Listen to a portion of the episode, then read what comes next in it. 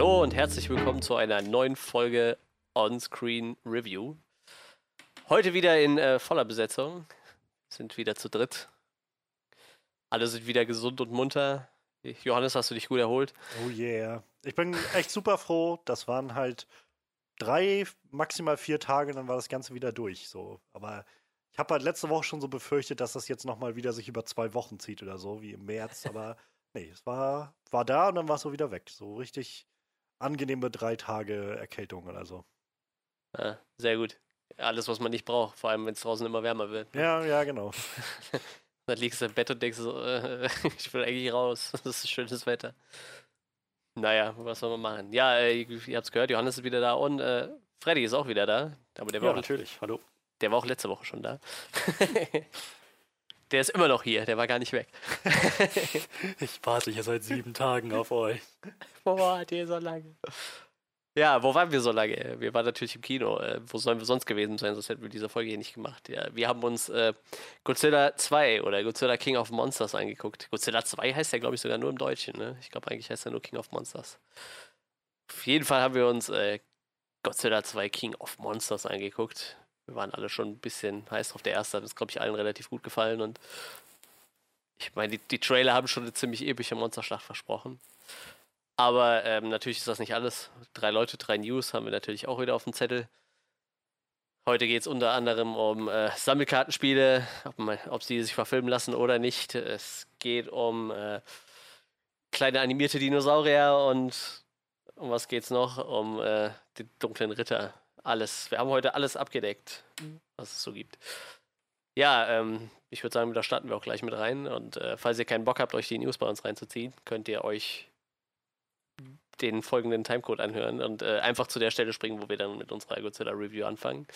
Und die startet bei, Eine Stunde, neun Minuten und 44 Sekunden. ja, und dann würde ich sagen, können wir doch direkt anfangen mit unseren Highlights der Woche. Highlights der Woche. So, drei Themen haben wir zur Wahl. Was ist denn das Interessanteste? Ich glaube, wir fangen mit dem längsten wahrscheinlich an. Und zwar äh, der dunkle ich- Ritter. Magic the Gathering. Das, das wird lange dauern. Du musst uns erstmal alles erklären nachher, Mann. ja. Nein, wir fangen, äh, ich glaube, wir fangen mit dem dunklen Ritter an. Ich denke mal, das Thema ist äh, vielleicht das längste vielleicht. Vielleicht auch nicht. Vielleicht sagen wir alle so, ja, okay, und dann hat sich das. Who Ja. cares? Johannes, dann erzähl doch mal, was, was gibt's Neues vom dunklen Ritter? Tja, was soll ich sagen? Ben Affleck ist zurück. Nein. nee, nachdem es in den letzten Wochen immer mal wieder ähm, die verschiedensten Gerüchte gab und schon vor einer Woche oder so so, so gemunkelt wurde irgendwie, oh, der neue Batman für äh, Matt Reeves ist gecastet, so dann ähm, ja, gab es jetzt dann doch noch mal so kleine Rückzieher und dann hieß es wieder, es sind doch noch zwei Leute in, im Rennen und jetzt ist aber seit quasi gestern ganz offiziell der Drops gelutscht und Matt Reeves hat ganz offiziell verkündet, wer sein Batman werden wird im kommenden äh, Batman-Film und das wird Robert Pattinson. Ähm, ja, wahrscheinlich noch am bekanntesten durch äh, Twilight Fame, was aber auch schon wieder kam der letzte Twilight-Film, das war auch schon wieder äh, äh, Sechs, sieben Jahre sechs, gewiss, oder? sechs Jahre, ja, sechs Jahre. Es ist ja 2012 kam der. Äh, genau. Und ja, neuer Batman ist gecastet. Ähm, letzte Woche hieß es, gab es schon einmal kurz die Meldung, oh, der neue Batman ist äh, Robert Pattinson und dann wurde es ein bisschen zurückgerudert mit einem, es sind noch zwei Leute in, äh, im Rennen und zwar Robert Pattinson und Nicholas Holt.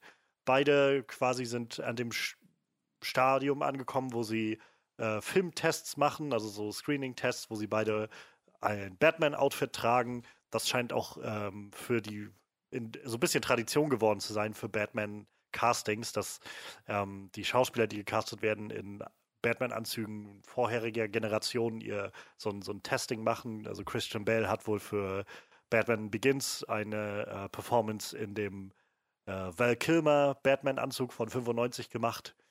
Was ich auch immer spannend finde, dass solche Sachen dann scheinbar, also solche Anzüge scheinbar irgendwie über, weiß ich nicht, sieben, acht, neun, zehn Jahre einfach irgendwo dann in so einem Kos Costume Department in Hollywood rumgammeln. Ja, stell dir vor, dann, dann musste hier den, den äh, gammeligen, voll geschwitzten Anzug von Val Kilmer anziehen, zehn Jahre nach dem Film. So. Ich weiß Ja, die werden den nämlich nicht gewaschen haben oder so. Ja, der, der riecht halt immer noch. Er hat den einfach ausgezogen, irgendwo die Ecke geklatscht und da lag der halt jetzt die letzten zehn Jahre. und dann hat er den reingezogen. Christian Bale noch schlimmer, der hat den Anzug vielleicht schon drei, drei Filme getragen. So. Wahrscheinlich, ja. Ich, ich dachte, man ähm, trägt immer den Anzug des letzten Batman, also Christian Bale mit George, George Clooney's Batman-Anzug. Das wäre auch. Mit- so. oh. Aber ich meine, so oder so wird er Bärtnippel gehabt haben. Also ich glaube auch der Val Kilmer-Anzug hatte Bärtnippel. Mensch, Respekt an Christian Bale, dass er dann trotzdem noch irgendwie gut rüberkam. Tja, ja, und ähm, die beiden, also Nicholas Holt und Robert Pattinson, haben wohl äh, das für Matt Reeves gemacht letzte Woche und äh, er hatte jetzt wohl dann über das lange Wochenende in Amerika, also letztes Wochenende war Memorial Day am Montag, frag mich nicht, was für ein Feiertag das eigentlich ist, aber ähm, ja, da äh, also, hat er bloß bekannt gegeben oder so ein bisschen erzählt, dass er, er sich viele Dinge durch den Kopf gehen lassen hat und jetzt dann äh, seine Entscheidung getroffen hat. Und er war wohl auch wirklich sehr, sehr, ähm, sehr, sehr äh, konkret in seinen Vorstellungen. Also ähm, bei den Sachen, die man jetzt so seitdem hört, die so ein bisschen bekannt wurden, ist, dass ähm, er halt wohl nach wirklich sehr konkreten Dingen geguckt hat in diesen Schauspielern und ähm, sehen will, dass die halt dieser ganzen, diesem Anzug und also dem ganzen Charakter irgendwie was geben, was Besonderes hinzufügen, so eine Einzigartigkeit geben. Wie funktioniert, also ist zum Beispiel, also so ein Ding, wo ich mir nie Gedanken drüber gemacht habe, aber was Sinn macht. Ähm, wenn du zum Beispiel nur die Augen siehst, immer durch das, durch den Batman-Anzug, irgendwie durch die Maske, funktioniert das oder funktioniert das nicht? So hat er irgendwie ausdrucksstarke Augen und, und so weiter. Und ähm, die Art und Weise, wie die halt diese Rolle ausfüllen. Und ja, also es scheint wirklich, so wie sich das anhört, Neck on Neck, also so wirklich ganz Kopf an Kopf Rennen zwischen Robert Pattinson und Nicholas Holt gewesen zu sein. Robert Pattinson hat jetzt den Zuschlag gemacht. Ähm, Robert Pattinson ist, glaube ich, 33 Jahre alt, was halt wieder nochmal unterstreicht, wohin es mit Red, Matt Reeves Batman gehen soll. Also, dass der Charakter wird so um die 30 Jahre alt sein, äh, ähm, der Bruce Wayne Schrägstrich Batman.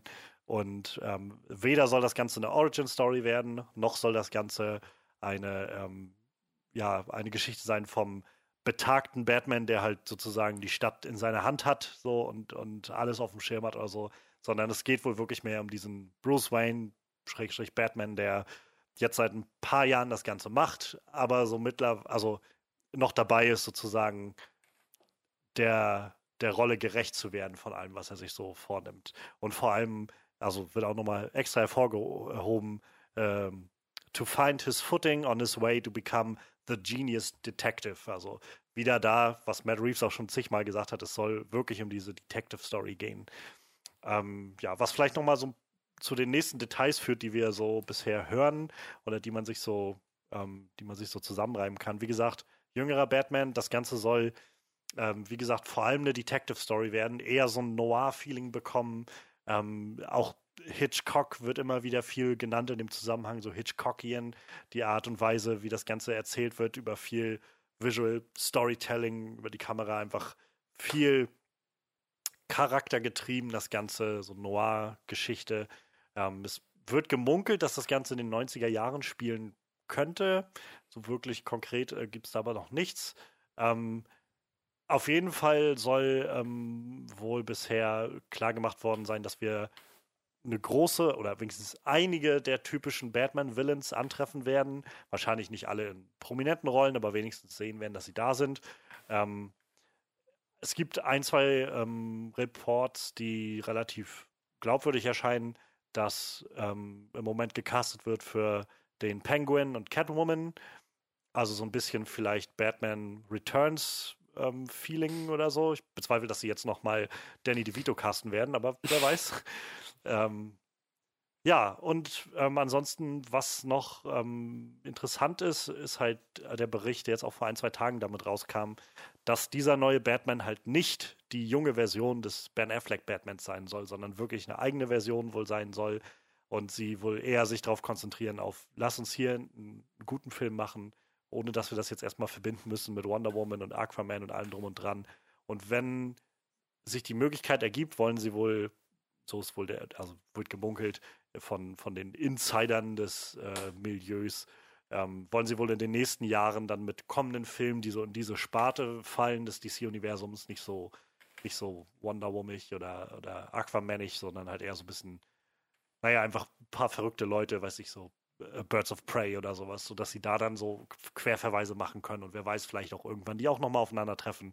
Aber im Großen und Ganzen das sozusagen eine eigene Sparte werden soll, getrennt vom restlichen DC-Universum. Ja, das ist so der, der große Batzen sozusagen, den wir jetzt bekommen haben.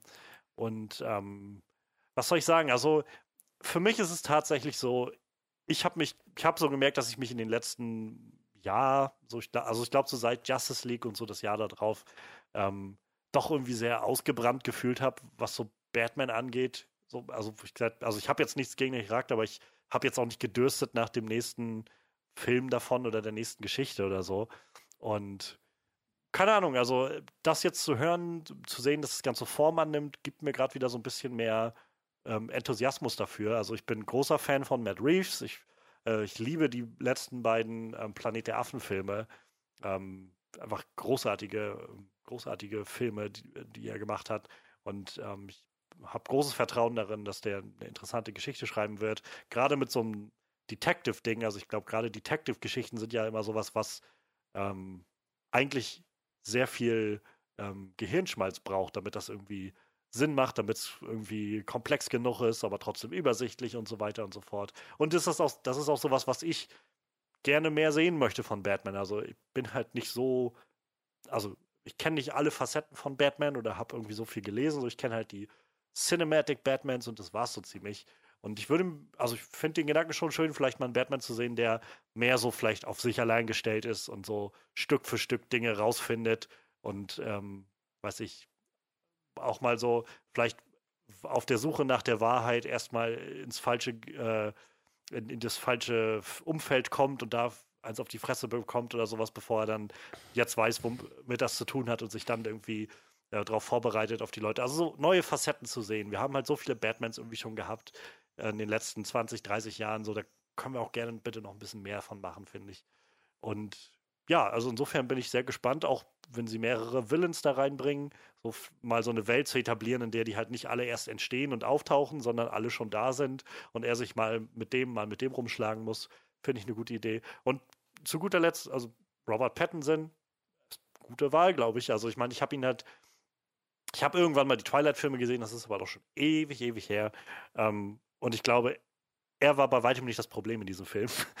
Und ähm, dazu kommt, dass der Mann einfach seitdem die äh, Twilight-Filme vorbei sind, fast nur so richtig Hochkaliber, ähm, so Indie-Filme und, und äh, Dramen und solche Sachen gemacht hat. Also fast jedem Film, also zu jedem Film, wenn man sich Kritiken anguckt, fast alles, was er danach gemacht hat, ist irgendwie low budget und recht klein und fast in jedem wird hervorgehoben, was für ein wahnsinnig guter Schauspieler er ist. Und ähm, ich Ah, ich muss mal gucken, jetzt ob ich in den nächsten Tagen Zeit habe. In unserem kleinen Indie-Kino läuft gerade ein Film von letztem Jahr. High Life heißt der, wo er mitspielt. Da bin ich auf, wäre ich sehr interessiert, mal zu sehen, ähm, wie er da so drin ist. Und äh, ja, also ich, ich bin gespannt, ihn in der Rolle zu sehen. Es ist halt mal ein bisschen was anderes.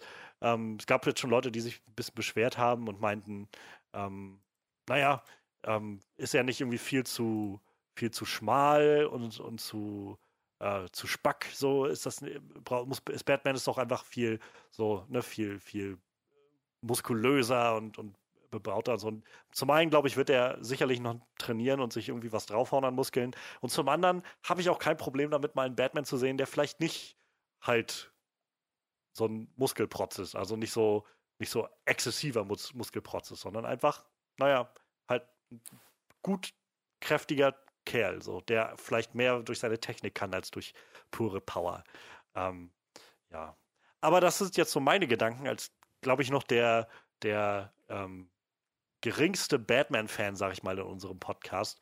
Ähm, mich interessiert natürlich vor allem, was ihr als Batman-Fans davon haltet. Findet ihr Pattinson ist die richtige Wahl? Hättet ihr lieber Holt gesehen? Überhaupt dieser ganze, äh, dieser ganze Herangehensweise, ihn als noch recht jungen äh, Cape Crusader zu zeigen interessiert euch das, Detective Story, das ganze Paket, was, was sagt ihr? Ich habe prinzipiell nichts gegen die Wahl von Robert Pattinson.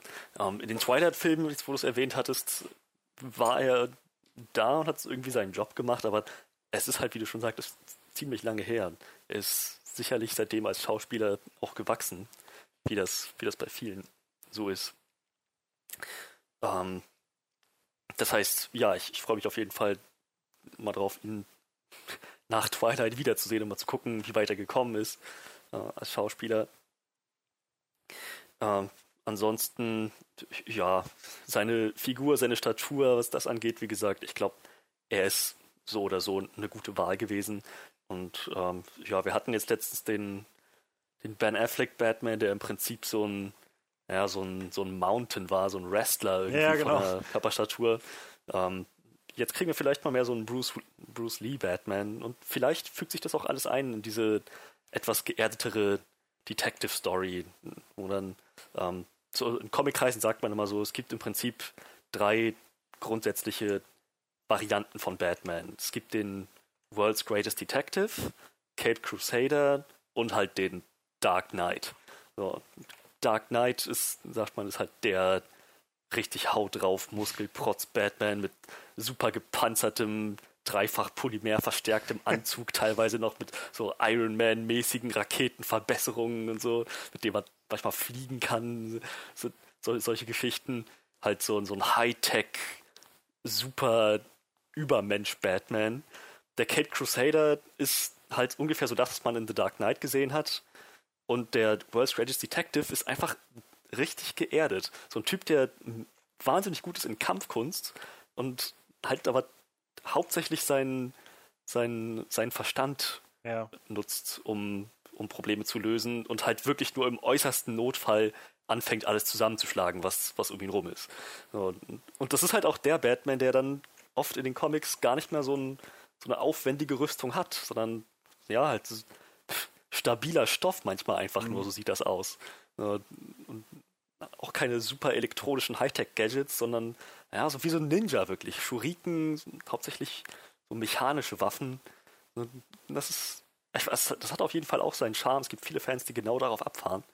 Und äh, ja, ich kann mir, kann mir vorstellen, dass, dass das auf der großen Leinwand Potenzial hat, zumal wir das, glaube ich, noch nicht gesehen haben. Das wollte ich bisher hatten wir immer Das wollte ich gerade so fragen. Also, äh, vielleicht helft mir auf die Sprünge, falls ich mich irre, aber haben wir halt sowas in irgendeiner Form schon gesehen? Ich, also, so diese, die Idee, wie du es gerade beschrieben hast, so dieses, so der Batman, der irgendwie trainiert ist, Bruce Lees, finde ich eine schöne Umschreibung dafür, so jemand, der jetzt nicht aussieht, als wäre er irgendwie so der Mountain, so, sondern ähm, eher so, so schmächtig, aber trotzdem irgendwie dich einfach mal aufs Kreuz legen kann, wenn er das will. Ja, ja. Aber es halt fast nie muss, weil er eigentlich immer einen Schritt vorausdenkt oder drei oder fünf oder so. Und, Ja, das, das ist so ziemlich der World's Greatest Detective Batman. und das ist so, wo ich so denke, keine Ahnung, wann ich da, also ich könnte mich nicht erinnern, weil ich das mal so gesehen habe, so dieses, wo, wo vielleicht irgendwann, wo rauskommt, dass Batman, so dass, dass irgendwer will ihm eine Falle stellen oder was weiß ich, und er ist trotzdem immer so drei Schritte schon voraus oder sowas. Und keine Ahnung, so, also das. Ja, finde ich, ist halt ein Gedanke, der das Ganze, der den Charakter wieder sehr spannend für mich machen kann. Ja, also defi definitiv. Und äh, ja, was, was wir bekommen haben in letzter Zeit, war halt hauptsächlich über, überhaupt, nicht nur in letzter Zeit, sondern prinzipiell überhaupt, war Cape Crusader und Dark Knight und was auch immer, ähm, was, auch, was, was auch immer hier der, ähm, na, George Clooney. Nein.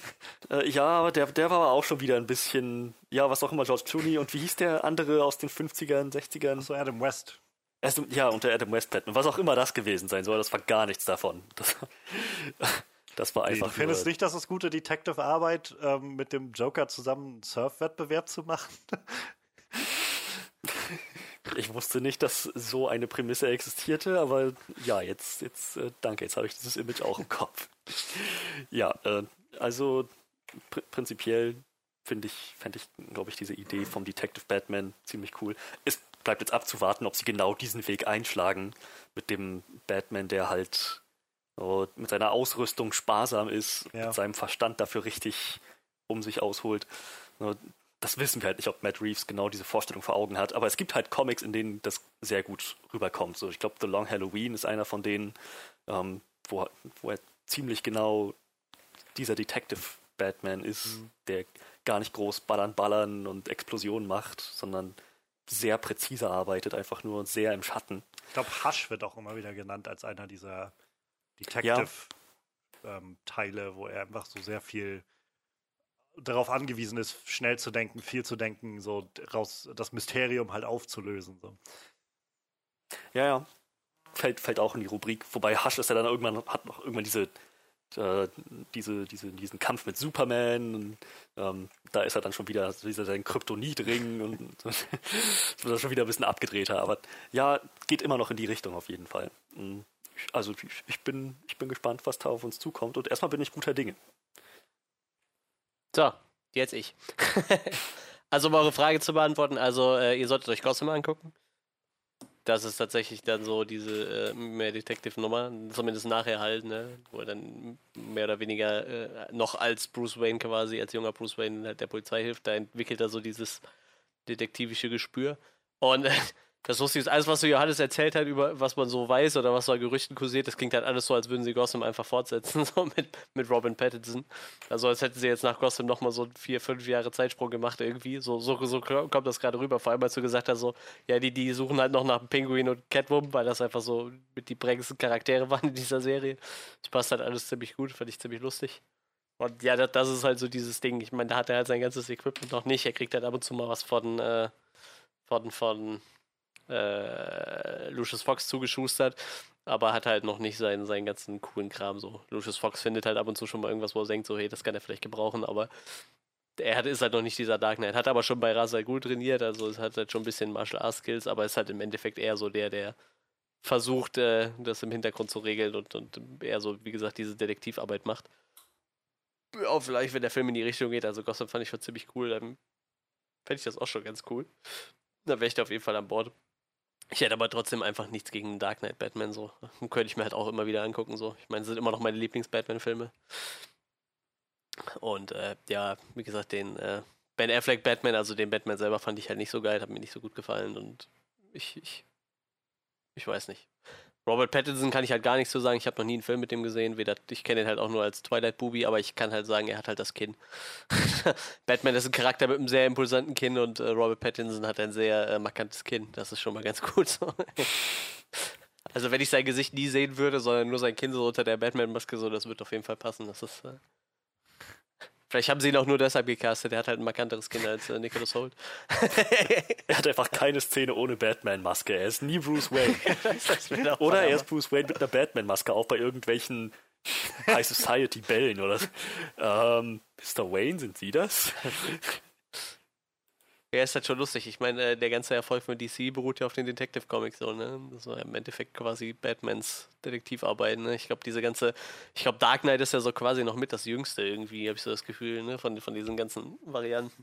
Ich glaube, irgendwann sind sie halt von dem Detective-Ding her zu diesem Cape Crusader-Ding gegangen und so dieses Dark Knight kam dann irgendwann später dazu. Und ich glaube, das Dark Knight-Ding ist halt mittlerweile so das erfolgreichste, aber ich glaube, dass äh, die, diese Detective Comics, die laufen ja immer noch. Ich glaube, das ist das, was am längsten halt Bestand hat bis jetzt, ne? Ist halt interessant, dass sie das bis jetzt halt nie versucht haben. Sie haben halt immer versucht, diesen Tim Burton-Stil irgendwie zu imitieren, die letzten Jahre halt. Also bevor halt äh, Christopher Nolan kam. Und äh, ja, das ging dann halt auch irgendwann ziemlich in die Hose. Und ja, dann. Jetzt haben wir halt mal wieder eine andere Variante. Ich glaube halt, also ich habe in meinem Leben vielleicht drei Folgen oder so davon gesehen, aber ich glaube, gerade die animierte 90er-Serie wird immer so ein bisschen hervorgehoben als so eine gute ähm, ja, stimmt. So, so, ja, das so stimmt. Eine, so, auch so ein, halt so eine gute Symbiose irgendwie von ja. diesem Detective und gleichzeitig diesem bisschen, also Tim Burton und das war ja auch an Frank Millers äh, düsteren Dark Knight ja. irgendwie angelehnt, so, das stimmt. dass das so zusammenbringt. Aber wie gesagt, ich habe drei oder vier Folgen davon gesehen. In meinem ich glaube, Frank Miller ist ja eh so mit so der, der, ich ich glaube, so der, der Kernpunkt für diesen Dark Knight überhaupt. Ne? Ich, ich glaube, Frank Miller hat dieses Dark Knight-Ding überhaupt so erst richtig auf die Karte gebracht, habe ich immer so das Gefühl. Ich glaube, wenn du halt naja. so irgendwen fragst, was so die besten Dark Knight-Stories sind, dann sind die halt fast alle immer von Frank Miller. Ne? Vielleicht noch Alan Moore oder so, Kill, Killing Joke oder so. Ja, gut, ja, ja. stimmt. Ja. Der hat auch schon ein paar coole Sachen. Death in the Family, wer hat das gemacht? Auch irgendjemand namhaftes, oder? Ja, das stimmt. Ich würde jetzt fast auch sagen Alan Moore, aber ich, aber ich bin mir jetzt nicht ganz sicher. Müsste es auch googeln tatsächlich. Ja, jetzt, jetzt bei den neueren Sachen ist es ja der, der, Oh, der ist auch Snyder. Scott Snyder, glaube ich. Ja, ich glaube, ich glaube, Scott Nass. Scott, äh, das, ja. ja, der war so äh, davor irgendwie der. Also der ist jetzt bei den neueren Sachen so der, der, der ausschlaggebende Typ halt. Ne? Ähm, okay, ich kenne Mike keinen. Von, ja, ich wollte gerade sagen. Das sagt mir so ein bisschen was, der Name. Der taucht immer mal wieder auf bei so allen möglichen Sachen. Ah ja, der stand auch Scott Snyder Hellboy ist der. so. Scott Snyder ist der, der, der, der neuere, der, der jüngere, der dieses Dark Knight-Ding noch mal ein bisschen pusht. Ja, Ist ich auch glaube ganz halt, nett, die, ne? die Frank Miller Dark Knight Fortsetzungen sollen ja nicht mehr so der Hammer gewesen sein. Also, Nee, ich glaube auch nicht. Die Fortsetzung nicht, nein, die Originale. Ja, Die ja, waren also, cool. also Dark Knight Returns war halt irgendwie so ma maßgebendes Meisterwerk, aber ich glaube halt Dark Knight Returns 2 und jetzt 3 läuft ja oder ist gerade vor, ein, zwei Jahren gelaufen oder sowas. Ich glaube, die waren wohl Ja, Dark Knight Nicht- 3, ja. nicht mehr so, Master so Race. schön. Also Dark Knight Strikes Again war wohl, ist wohl ziemlich durchgefallen. Über den wusste ich, dass es einen dritten gibt. Ja, das ist dieses Aber- Master Race. Habe ich auf jeden Fall mal von gehört, aber gelesen habe ich die auch nicht. Batman Year One war aber auch nochmal so ein Meilenstein. Ja, wollte ich gerade sagen. Batman Year One Auch war auch, auch nicht schlecht, ja. Ja, das war es aber dann, glaube ich, auch, ne? Was er so an, an prägnanten Sachen gemacht hat. Aber wie gesagt, ich glaube, dieses Dark Knight allein, das hat halt schon. Ich meine, wenn man jetzt äh, in den Comicladen geht und sagt, man hätte gerne Batman-Comics, so, dann laufen sogar in Deutschland drei Serien parallel irgendwie, ne? Dann hast du irgendwie. Und, und ich glaube, irgendwie Batman und Robin gibt es halt irgendwie auch noch so, ne? Und dann hast du so drei Ja. Solo-Batman-Dinger irgendwie. Das ist halt schon krass, ne? Ist halt auch der meist, ist halt der meistverkaufteste Comic-Artist von, von DC, so, ne? Das merkt man halt immer wieder. Ich glaube, direkt danach kommt Superman und dann schwacht's halt, flacht's halt schon ziemlich stark ab irgendwie, ne? So der Rest, ich glaube, Flash ist noch relativ beliebt und Aquaman wahrscheinlich jetzt, nach dem Film vielleicht ein bisschen. Wonder Woman könnte ich mir auch vorstellen. Ja, genau. Aber halt sicher nicht in den Maßstäben. Ja, das ist es halt, ne? Ja, ich bin gespannt, was wir da äh, kriegen, ne? Wie sieht's denn aus? Also ich muss jetzt zum Beispiel denken, wenn ich so lese, also Penguin und Catwoman sind irgendwie jetzt schon relativ dabei. Ich meine, keine Ahnung, wen sie da casten wollen. Ähm, ich rate mal auch dann, also gerade auch Catwoman wahrscheinlich auch eher etwas jünger, also wahrscheinlich so in dem Alter wie, wie Robert Pattinson oder so. Äh, Penguin weiß ich hier, Josh Gad wirft schon seit Monaten seinen Namen immer wieder in den, in den Ring, weil er das wohl unbedingt gerne möchte. Aber so gerade dieses, dass wohl eine, eine größere Anzahl an, an Villains dabei ist, lässt mich halt so ein bisschen spekulieren, ob die vielleicht so ein bisschen in die Arkham Asylum Richtung gehen oder sowas. Ähm, Oh, Arkham Asylum mit der ist cool. Geschichte. So, also ich habe das Spiel ja nur dank Freddy damals gespielt. Ähm, und das war halt auch, das habe ich halt auch immer so ein bisschen vor, vor Augen, wenn ich das so höre, die Geschichte, wo ich so, so fände ich eigentlich ganz geil, immer so ein Batman, der so wirklich komplett auf sich allein gestellt ist, so halt keine, äh, nicht so viel Raum irgendwie hat noch mit, mit ähm, so dieses, diese Balance vielleicht auch zwischen Bruce Wayne und er irgendwie aufrecht erhalten zu müssen, weil er noch irgendwie eine Wahlkampagne von, äh, von Harvey Dent unterstützen will oder irgend sowas, sondern so wirklich halt auf sich allein gestellt, eingeschlossen im, im Arkham oder was weiß ich, so für eine gewisse Zeit in dem Film. Und da dann auch so ein paar andere äh, Villains zu sehen, das fände ich irgendwie ganz, ganz spannend. Das wäre, wie gesagt, ich, ich, bin gerade bei Batman, glaube ich, an dem Punkt so ein bisschen wie mit dem Spider-Man-Film, wo ich halt so froh war, dass Spider-Man Homecoming diesen, äh, diese Herangehensweise gewählt hat, zu sagen, ähm, wir wollen halt vor allem Dinge machen, die wir bisher noch nicht gesehen haben auf der großen Leinwand. Wir hatten einfach so viele Spider-Man-Inkarnationen in den vorherigen Jahren. Es wird Zeit, dass, wenn wir jetzt was Neues machen, dass wir auch wirklich was Neues machen. Und so denke ich jetzt gerade halt ein bisschen mit diesem Batman-Film, wo ich so denke, so, Gebt mir bitte einfach was Neues. Und da freue ich mich, glaube ich, noch am meisten drüber. Zu sehen, dass ihr wirklich Ecken dieses Universums von Gotham irgendwie erkundet, die ihr noch nicht vorher so hattet. Irgendwie. Und Arkham Asylum, also ich meine, ich glaube, es tauchte auf in den in der äh, Nolan-Trilogie, aber halt nie so dieses Villen-gefüllte Arkham, was irgendwie total ab vom Schuss ist und so. Das, das würde ich mir halt gerne mal wünschen, irgendwie sowas zu Ich, sehen. ich meine, bei der Bane-Revolte äh, wird, äh, wird glaube ich, mal Arkham gezeigt, wie da die ganzen äh, Leute ausbrechen, meine ich, ne? Ich glaube, da wird es auf jeden Fall einmal gezeigt. Auch als ein Ort, wo Bane quasi die ganzen Leute Ja. raus, rauslässt, so, ne? Ich glaube, das war das Einzige. Also, ähm, ich, es, äh, bitte, in Batman Begins war Arkham Asylum ein ziemlich tragender Ort. Ich meine, da wurde Rachel Dawes umgehauen von Scarecrow. Rachel! Da war, da war Falcone eingesperrt, der dann von Scarecrow zum Wahnsinn getrieben wurde mit dem Gas. Da ist Batman mal durchgerannt, als dann die Stadt in Panik verfallen ist. Haben das alle vergessen? Das war Arkham Asylum. Ja, Batman Begins ist tatsächlich der, den ich am seltensten gucke, so. tatsächlich. Ich meine halt vor allem, Begins. also so diese, diese Inkarnation von, von Arkham Asylum, wo halt. Also meine Erinnerung daran, und ich habe den Film auch ewig nicht mehr gesehen, also äh, take this with a grain of salt so ungefähr. Aber meine Erinnerung ist halt, dass es wirklich einfach ein bisschen schäbiges, schäbiger Knast oder eine schäbige, Irrenanstalt war. So, so ich, Ja, ja, schon richtig, aber es kam Ja, vor ja, hatte auch ja, ja, ich- schon eine prominente Rolle. Ich, ich meinte halt, also ich würde halt gerne diese Version sehen, die halt einfach so voll ist mit so wirklich komplett Irren, so diesen kompletten Batman-Irren, die wir alle irgendwie aus den, aus den Batman-Geschichten kennen, ähm, wenn sie halt schon mehrere da haben wollen. Ähm, wie gesagt, ich finde den Gedanken eigentlich sehr cool, dass diese Welt von äh, dem neuen Batman-Film nicht erst noch diese ganze Villains vielleicht einführen muss und aufarbeiten muss und die Origin von denen zeigen muss, sondern wir kommen halt in diese Welt und er hat halt schon seit Jahren gegen die ganzen gekämpft. Die sind jetzt halt alle auch schon da. So finde ich eigentlich ein interessanter Ansatz. Ähm, was für Villains würdet ihr denn, also jetzt neben Penguin und Catwoman noch gerne sehen? Also ich muss gerade noch mal äh, reingrätschen. Also tatsächlich, ich, weiß, ihr habt die Serie noch nicht gesehen, aber tatsächlich nach Gotham glaube ich auch, dass viele Bösewichte kein, ähm, keine Einführung mehr brauchten. so. Also im Gotham geht es ja eigentlich äh, im Endeffekt nur darum, wie halt alle zu dem geworden sind, was sie so sind. Ne? Und die haben sich wirklich für fast alle eine ziemlich coole Origin-Stories ausgedacht. Also ich kann die Serie halt echt jedem ans Herz legen. Und auch äh, Arkham Asylum spielt eine Riesenrolle so. Ne? Allein da gibt es halt eine Staffel, die sich fast nur um Hugo Strange dreht. so. Also äh, ziemlich krass auf jeden Fall. Und äh, ich muss halt sagen, wenn sie jetzt einen Penguin, Penguin casten, also der muss sich halt schon echt hart mit Robin Lord Taylor äh, messen, so, der halt über fünf Staffeln so richtig hart abgeliefert hat in der Serie. Ne? Ähm, ja, tatsächlich mein Lieblingsbösewicht ist, ist und bleibt halt Scarecrow, ne? Den würde ich mir tatsächlich immer überall wünschen, so muss ich ehrlich sein. Und sonst äh, würde ich mir vielleicht so. mh, Mad Hatter ist halt ein ziemlich krasser Typ. Der kommt, kam ja bis jetzt in dem Film noch gar nicht vor. Und äh, ich würde tatsächlich gerne nochmal einen anderen äh, Mr. Freeze sehen, ehrlich gesagt. Also, äh, ich weiß nicht, ich, äh, Arnold Schwarzenegger, okay, äh, optisch vielleicht ganz cool, aber ich, äh, ich meine, das ist halt nicht so der krasse Schauspieler, ne?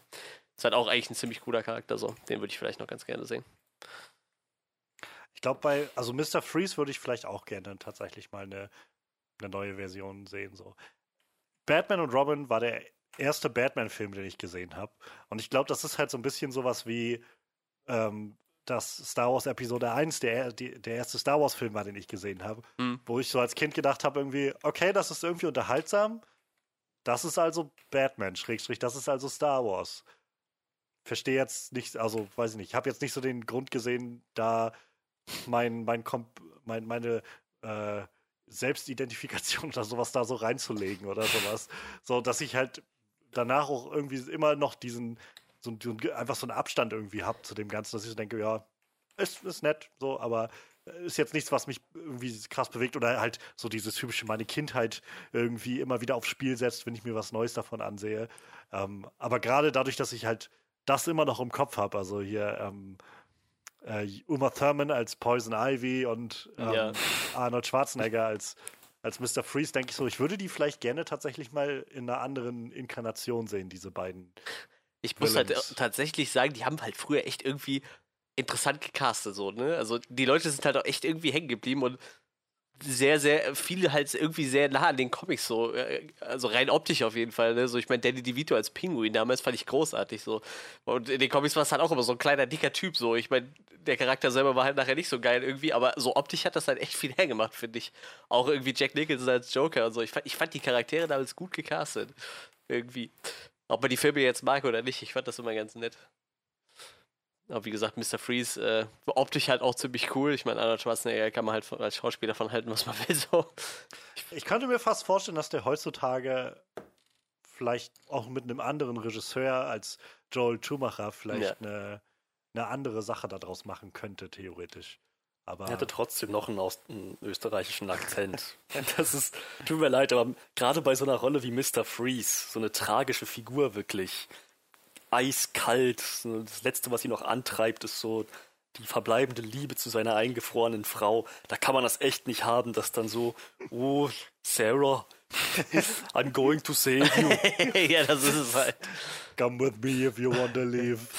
Aber äh, komischerweise ist das halt immer so ein Charakter, der irgendwie total merkwürdig wirkt. Halt. Auch bei Gotham war der so, also die, wie die den aufgezogen haben, so halt wirklich total verzweifelt, weil seine Frau halt schwer krank war und er sie dann einfrieren musste, um sie äh, zu retten. Und äh, ja, und danach war der Charakter halt auch irgendwie nur noch komisch, so hatte auch nur irgendwie nur so One-Liner. Ich weiß nicht, ob das so eine, so eine Anspielung an, an, äh, an Schwarzenegger sein sollte oder so. Also irgendwie ganz komisch. Auch in den Comics kommt er mir so nachher irgendwie nicht mehr so, so krass vor, wie, wie so zu seiner Anfangszeit irgendwie, wie er halt quasi erst so Mr. Freeze wurde. So. Ein ganz, ganz komischer Charakter irgendwie. Tja, also, keine Ahnung. Wie gesagt, ich fände es einfach interessant, mal eine andere Inkarnation davon zu sehen. Ähm, von wem das jetzt gespielt wird, keine Ahnung. Also, im, im Kern habe ich da auch einfach wahrscheinlich wieder Vertrauen, dass Matt Reeves schon die richtige Entscheidung treffen wird, ähm, für was auch immer er dann da plant. Ähm, und ansonsten weiß ich nicht. Also, gibt halt, ich meine, Batman hat ja nur so eine riesige Rogues Gallery, Gallery so ist halt. Gibt so viele, die, glaube ich, noch nie zu sehen waren irgendwo. Matt Hatter, ich sag's dir, ganz heißer Kandidat, Matt Hatter. Condomite King. Killer Moth. Wir haben noch so viele, so äh, Man-Bat könnten wir auch noch nehmen oder Kalender Oh. Ma Man-Bat würde sich sogar richtig anbieten. Das ist. Alt, das, das fände ich ziemlich cool. Das ist, das ist noch einer der interessanteren. Ähm, zumal der. Ähm, also als, als, als Gegner, als Antagonist natürlich super cool. so eine monströse, riesenhafte Fledermaus. Aber halt auch die Geschichte um den Wissenschaftler da drum. Das ist so ein bisschen wie mit Mr. Freeze. Nur, ähm, naja, bis auf, ein bisschen auf andere Bahnen gelenkt. ein bisschen mehr so diese, ähm, weiß nicht, so der, der, der Menschheit helfen, so mit guten Absichten äh, beginnen. Das, weiß nicht, Man-Bat würde sich sogar richtig anbieten. Da, also ich weiß halt, dass das Man-Bat so eine mannhafte Fledermaus ist. Ja, genau. aber mehr weiß ich tatsächlich gar nicht über diese Figur. Das ist halt auch so ein Wissenschaftler, der versucht, Taubheit und Tinnitus oder so zu heilen, indem er Fledermausgene mit menschlichen Genen kreuzt. Und äh, naja, das dann an sich ausprobiert. Und dann äh, vernichtet er einfach alles, was ihm lieb und teuer gewesen ist. Und, ja, also so ein bisschen wie, ähm, wie Spider-Mans hier äh, Dr. Connors, so, so klingt das so ein bisschen. Ja, ja, schon so, so, so die Richtung. Wie fändet ihr denn sowas wie zum Beispiel Deathstroke oder so? Eher so dieses geerdete Assassinen- oder, oder Söldner-Ding, so. Ja. Ich mag eher Crazy Psychopathen, muss ich sagen. Geht mir halt Ähm, ähnlich.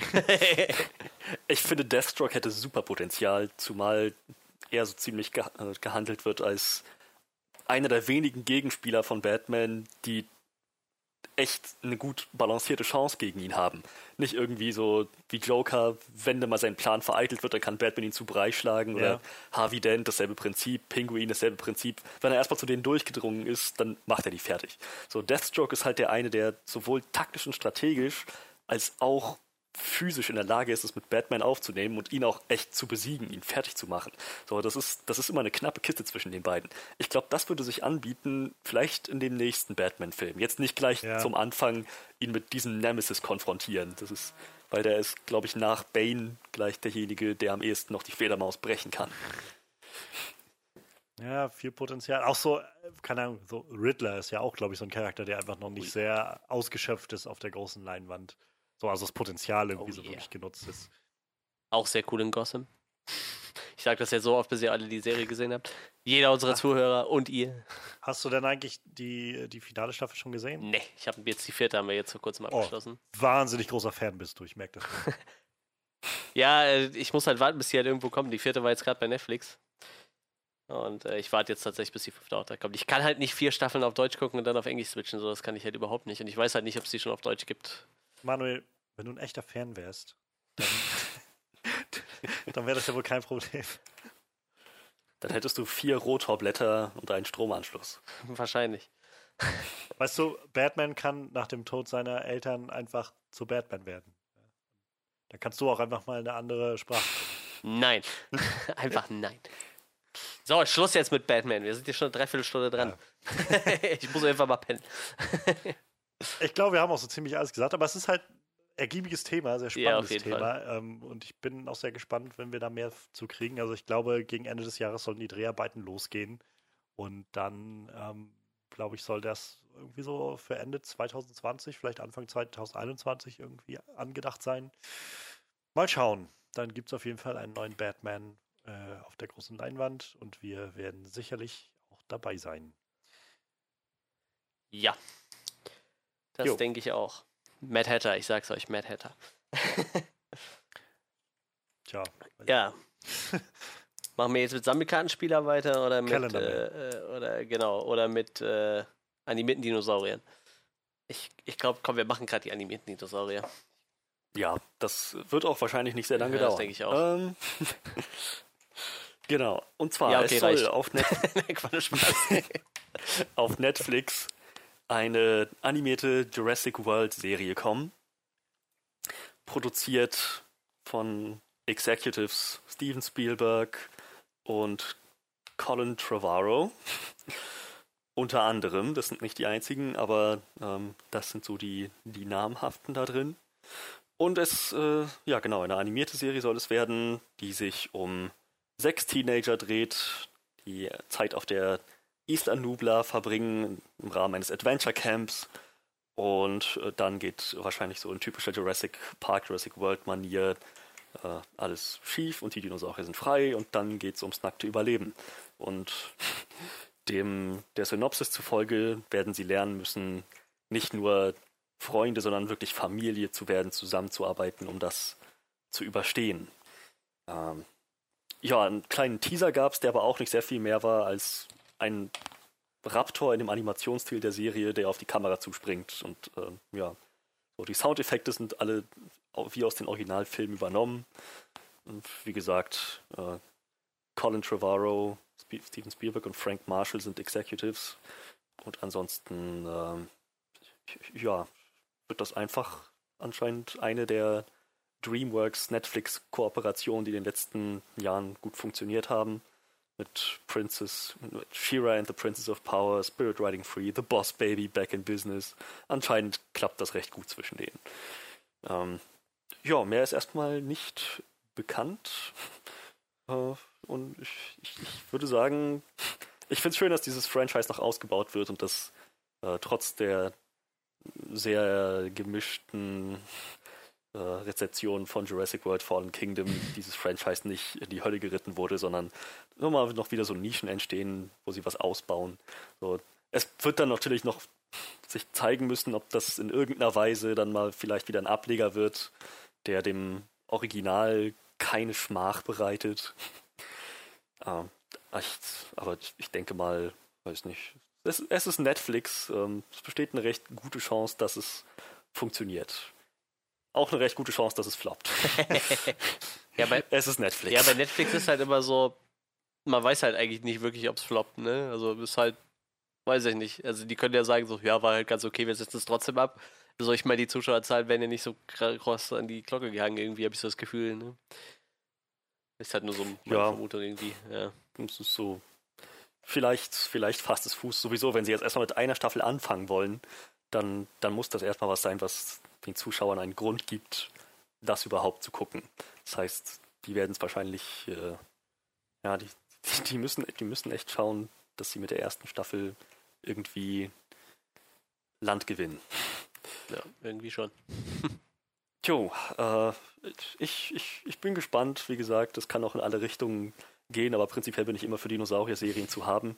Die letzte, die wir bekommen hatten, war, ähm, ach Gott, da war der Typ aus, aus Avatar und, ähm, und ähm, ähm, ähm, diesem Horrorfilm, den wir alle so cool finden. Lights Out? Nein, nicht Lights Get, Out. get out. Get Nein, out. nicht Get Out. Lights out gibt's Don't Breathe. Ah. Wie hieß er denn? Stephen Ähm, Lang? Ja, genau. Der hat da mitgespielt als den, den, den, den Anführer des Camps in dieser neuen Welt, die, die sie da erobern wollten. Ähm, und dann geht alles schief. Davon ist aber noch nie mehr als eine Staffel rausgekommen und ich fand diese eine Staffel total cool. Es gab keine Fortsetzung. Also ja, mal schauen. Vielleicht äh, gibt mir das jetzt den nächsten Fix. Wie sieht's bei euch aus? Ich brauche Dinosaurier. Direkt in die Venen, bitte, sofort. Dinosaurier und Drachen.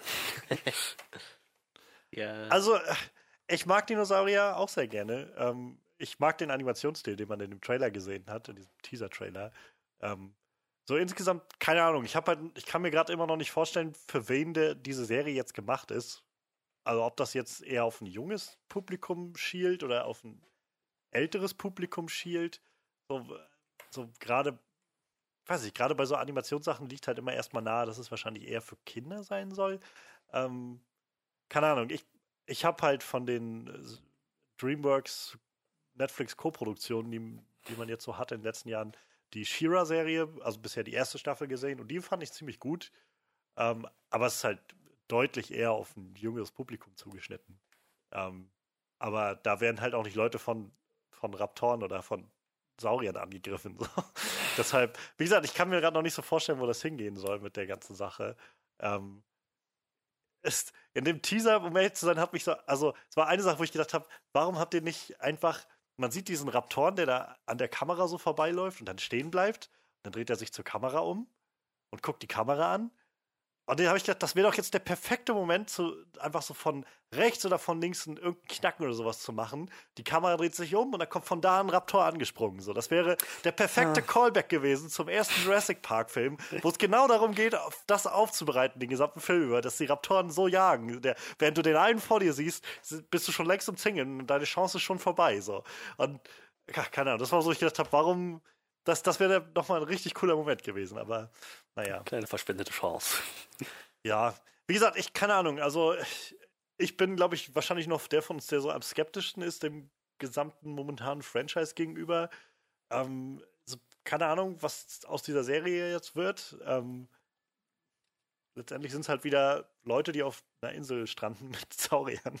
Ähm, Äh, wel- welche ist das? Isla Nubla glaub- ist die aus dem ersten ja, Teil? das ist, glaube ich, die aus dem ersten. Ja, genau. Dann ist das, dann ist das anscheinend eine andere Kontinuität, eine alternative Zeitlinie, weil wenn man Jurassic World Fallen Kingdom folgt, dann ist die Insel jetzt nur noch Schutt und Asche. Ja, oder spielt in diesen, weiß ich nicht, zwei Jahren oder was da zwischen Jurassic World und Jurassic World 2 liegt oder so. Oder noch davor. Oder sie haben ja- oder so. Haben rausgestellt, es ist die andere Seite der Insel. Vielleicht wurde nur eine Hälfte von dem Vulkan zerstört. Und jetzt tummeln sich quasi die gesamte äh, Dino-Population auf der anderen Hälfte. So, die sind da alle zusammengepfercht jetzt. Kannst gerne drei Meter gehen, ohne auf Brachiosaurus zu treten. Oh, Entschu- Entschu- Entschuldigung, ich muss hier mal kurz durch. Ah, Triceratops, ja, immer, immer schön. äh, hier die Banane, die wollte ich essen. So. Ja, also ja, im Kern, keine Ahnung, wenn, wenn man mir das Gefühl geben kann, also wenn die Serie mir das Gefühl geben kann, dass sie sich auch irgendwie Gedanken darum machen, was sie eigentlich, was sie da eigentlich machen, jenseits von, na, die Leute wollen halt Saurier sehen, ja, hier sind ein paar Saurier, so. Dann, warum nicht, so, aber keine Ahnung, so in den letzten Jahren, das, also ich habe mich so ein bisschen, weiß ich nicht, nicht desillusioniert, aber so ein bisschen, äh, weiß ich nicht, pessimistisch werden lassen, so dieses, dass ich halt sehr stark das Gefühl habe, es ist nur noch so ein, ja, die Leute gucken sich doch Dinosaurier an und solange es nur Dinosaurier sind, ist doch alles okay so und ich finde ich find das eigentlich immer ein bisschen schade, wenn so, wenn man dann einfach alles andere so hinten abfallen lässt, abfallen lässt, denn ähm, man kann coole Dinosaurier haben und gleichzeitig irgendwie Charaktere, die nicht nur langweilig sind oder so. Ja, ich weiß nicht. Also ich äh, bin da weder irgendwie schwer angefixt, noch habe ich da irgendwie Interesse dran, glaube ich. Ich meine, wenn jetzt, Gut, wenn jetzt ganz viele Leute kommen und sagen, ja, die Serie ist total gut, guck dir die an, so wie Gotham zum Beispiel, dann, äh, dann äh, würde ich vielleicht mal reingucken. So, ich meine, äh, Netflix habe hab, hab ich ja nur, aber ist jetzt nichts, wo ich halt so richtig heiß drauf bin irgendwie. Ich, ich weiß halt nicht, ob es das unbedingt braucht. Ich meine, klar, vielleicht erzählen sie eine coole Geschichte irgendwie ein bisschen abseits von den Filmen, die wir gerade haben und dann wird es vielleicht ganz cool. Vielleicht wird es ja auch echt eine Kinderserie oder so, dann weiß ich nicht, bin ich da vielleicht eh raus. Aber ja, wa warten wir mal ab, ne? Ich, wie gesagt, heiß bin ich nicht, angefixt bin ich auch nicht, aber wenn da vielleicht doch was Cooles dabei rauskommt, ja, dann wird es ja umso besser halt, ne? Wenn man nichts erwartet und dann kommt doch was Gutes um die Ecke, ist ja nicht, dann kann es ja nicht verkehrt sein. Ich denke, äh, das ist ja die beste Herangehensweise, glaube ich, für mich. Welch, wisst ihr, welche, welche Dinosaurier-Serie ich früher geliebt habe und wo ich traurig war, als sie abgesetzt wurde, Prime Evil. Die fand ich super. Ah ja, die kenne ich auch noch, ja. Das war damals ja, immer war aber nicht ausschließlich eine Dinosaurier-Serie, ne? Part des Mystery Mondays, glaube ich, immer bei, bei ähm, Pro7 damals. Naja, ich, ein Großteil ja schon. Also so, kamen halt hauptsächlich Viecher aus der Vergangenheit da durch die Portale. So. Ja, Säbelzahntiger und so. Ne? Unter anderem, ja. Unter anderem Dinosaurier. Ja. Sonst noch irgendwelche Meinungen, Wünsche, Anregungen für die Serie? Nein. Ja. Nein. Gut. Ich- Vielleicht mal schauen, was halt bei. Ah nee, die kommt ja schon nächstes Jahr raus, ne? Das heißt, die kommt dann noch vor dem nächsten Jurassic World Film raus. Okay, Mhm. dann, ja. Ich wollte sagen, sonst vielleicht mal gucken, was der letzte Jurassic World Film nachher bringt, ob man vielleicht da nochmal ein bisschen Hoffnung schöpfen kann für das, das Ouvre von Colin Trevorrow oder aber naja, das wird sich dann nicht ermöglichen. Dann lässt vielleicht die Serie eher darauf ahnen, was man vielleicht vom, beim nächsten Film erwarten kann oder so. Wir sollten nicht vergessen, Colin Trevorrow war derjenige, der den besten Jurassic World Film gemacht hat. Ja, gut, das ist jetzt nicht, vielleicht nicht unbedingt so aussagekräftig. Es gab einen guten und einen schlechten. ja, äh, ich würde wahrscheinlich sagen, es gab einen äh und einen so. Ist für beides für mich irgendwie nicht so der ausschlaggebende Faktor für, ja, der Mann versteht, was er da tut. Aber wir mal schauen, was die Zukunft Es gab bringt. einen, der von Kritikern gelobt wurde und einen, der bei Kritikern durchgefallen ist. Ja, das ist, das ist dann jetzt auch wie äh, Lotto spielen für den, für den letzten Teil, ne? Es kann halt so oder so sein, ne? Große Schule. Ja. Naja. Warten wir mal ab, was da noch auf uns zukommt. Man kann das Franchise, Franchise auf jeden Fall noch ordentlich totmelken, glaube ich. So wie das heutzutage mit jedem Franchise gemacht wird. Bei manchen funktioniert das gut, so wie John Wick oder so, bei manchen funktioniert das halt gar nicht. Naja, warten wir mal ab. Ja, dann gehen wir jetzt zum spannendsten Thema. Äh, Sammelkartenspiele. Das Pokémon Trading Card Game wird verfilmt. Nein, Blödsinn. Ähm, es Mein Gott, kommt endlich die Yu-Gi-Oh! Verfilmung? ja, mit so einem Typ mit so einer abgefuckten Frisur und so einem fetten Puzzle um den Hals. oh, wäre das cool. Äh, oder albern, ich weiß es noch nicht. Äh, Oder beides. oder beides.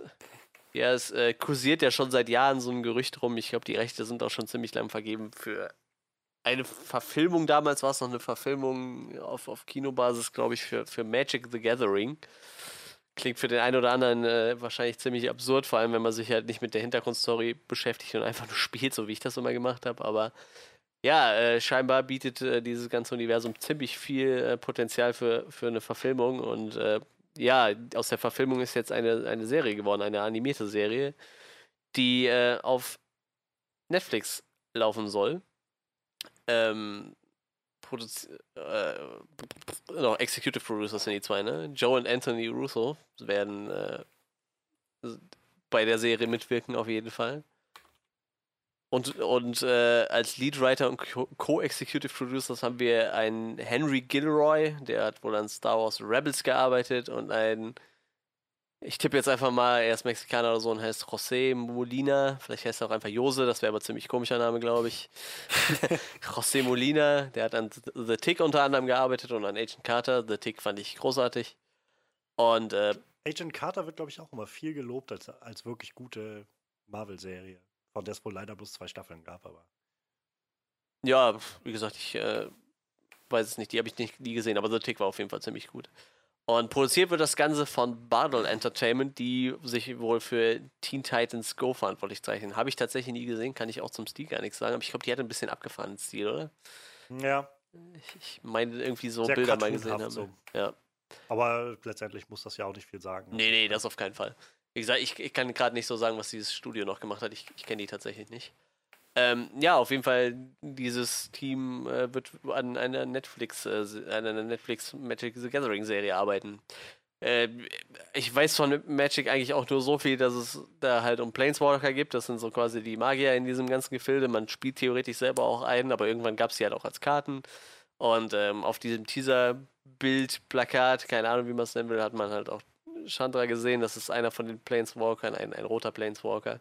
Und im Endeffekt geht es halt einen Krieg um, um, um, ich sag mal, fünf Magierbünde, ne, die alle nach Farbe zugeordnet sind. Ich glaube, so in den ersten Jahren hatte das Ding auch gar keine wirkliche Story. Da gab es dann einfach nur diese fünf Farben und so nach und nach hat sich dann da irgendwie schon eine Geschichte drum gespinnt und auch jede, jede neue Edition kriegt halt irgendwie ein bisschen Story reingedrückt, reingedrückt da und das halt mittlerweile schon seit etlichen Jahren.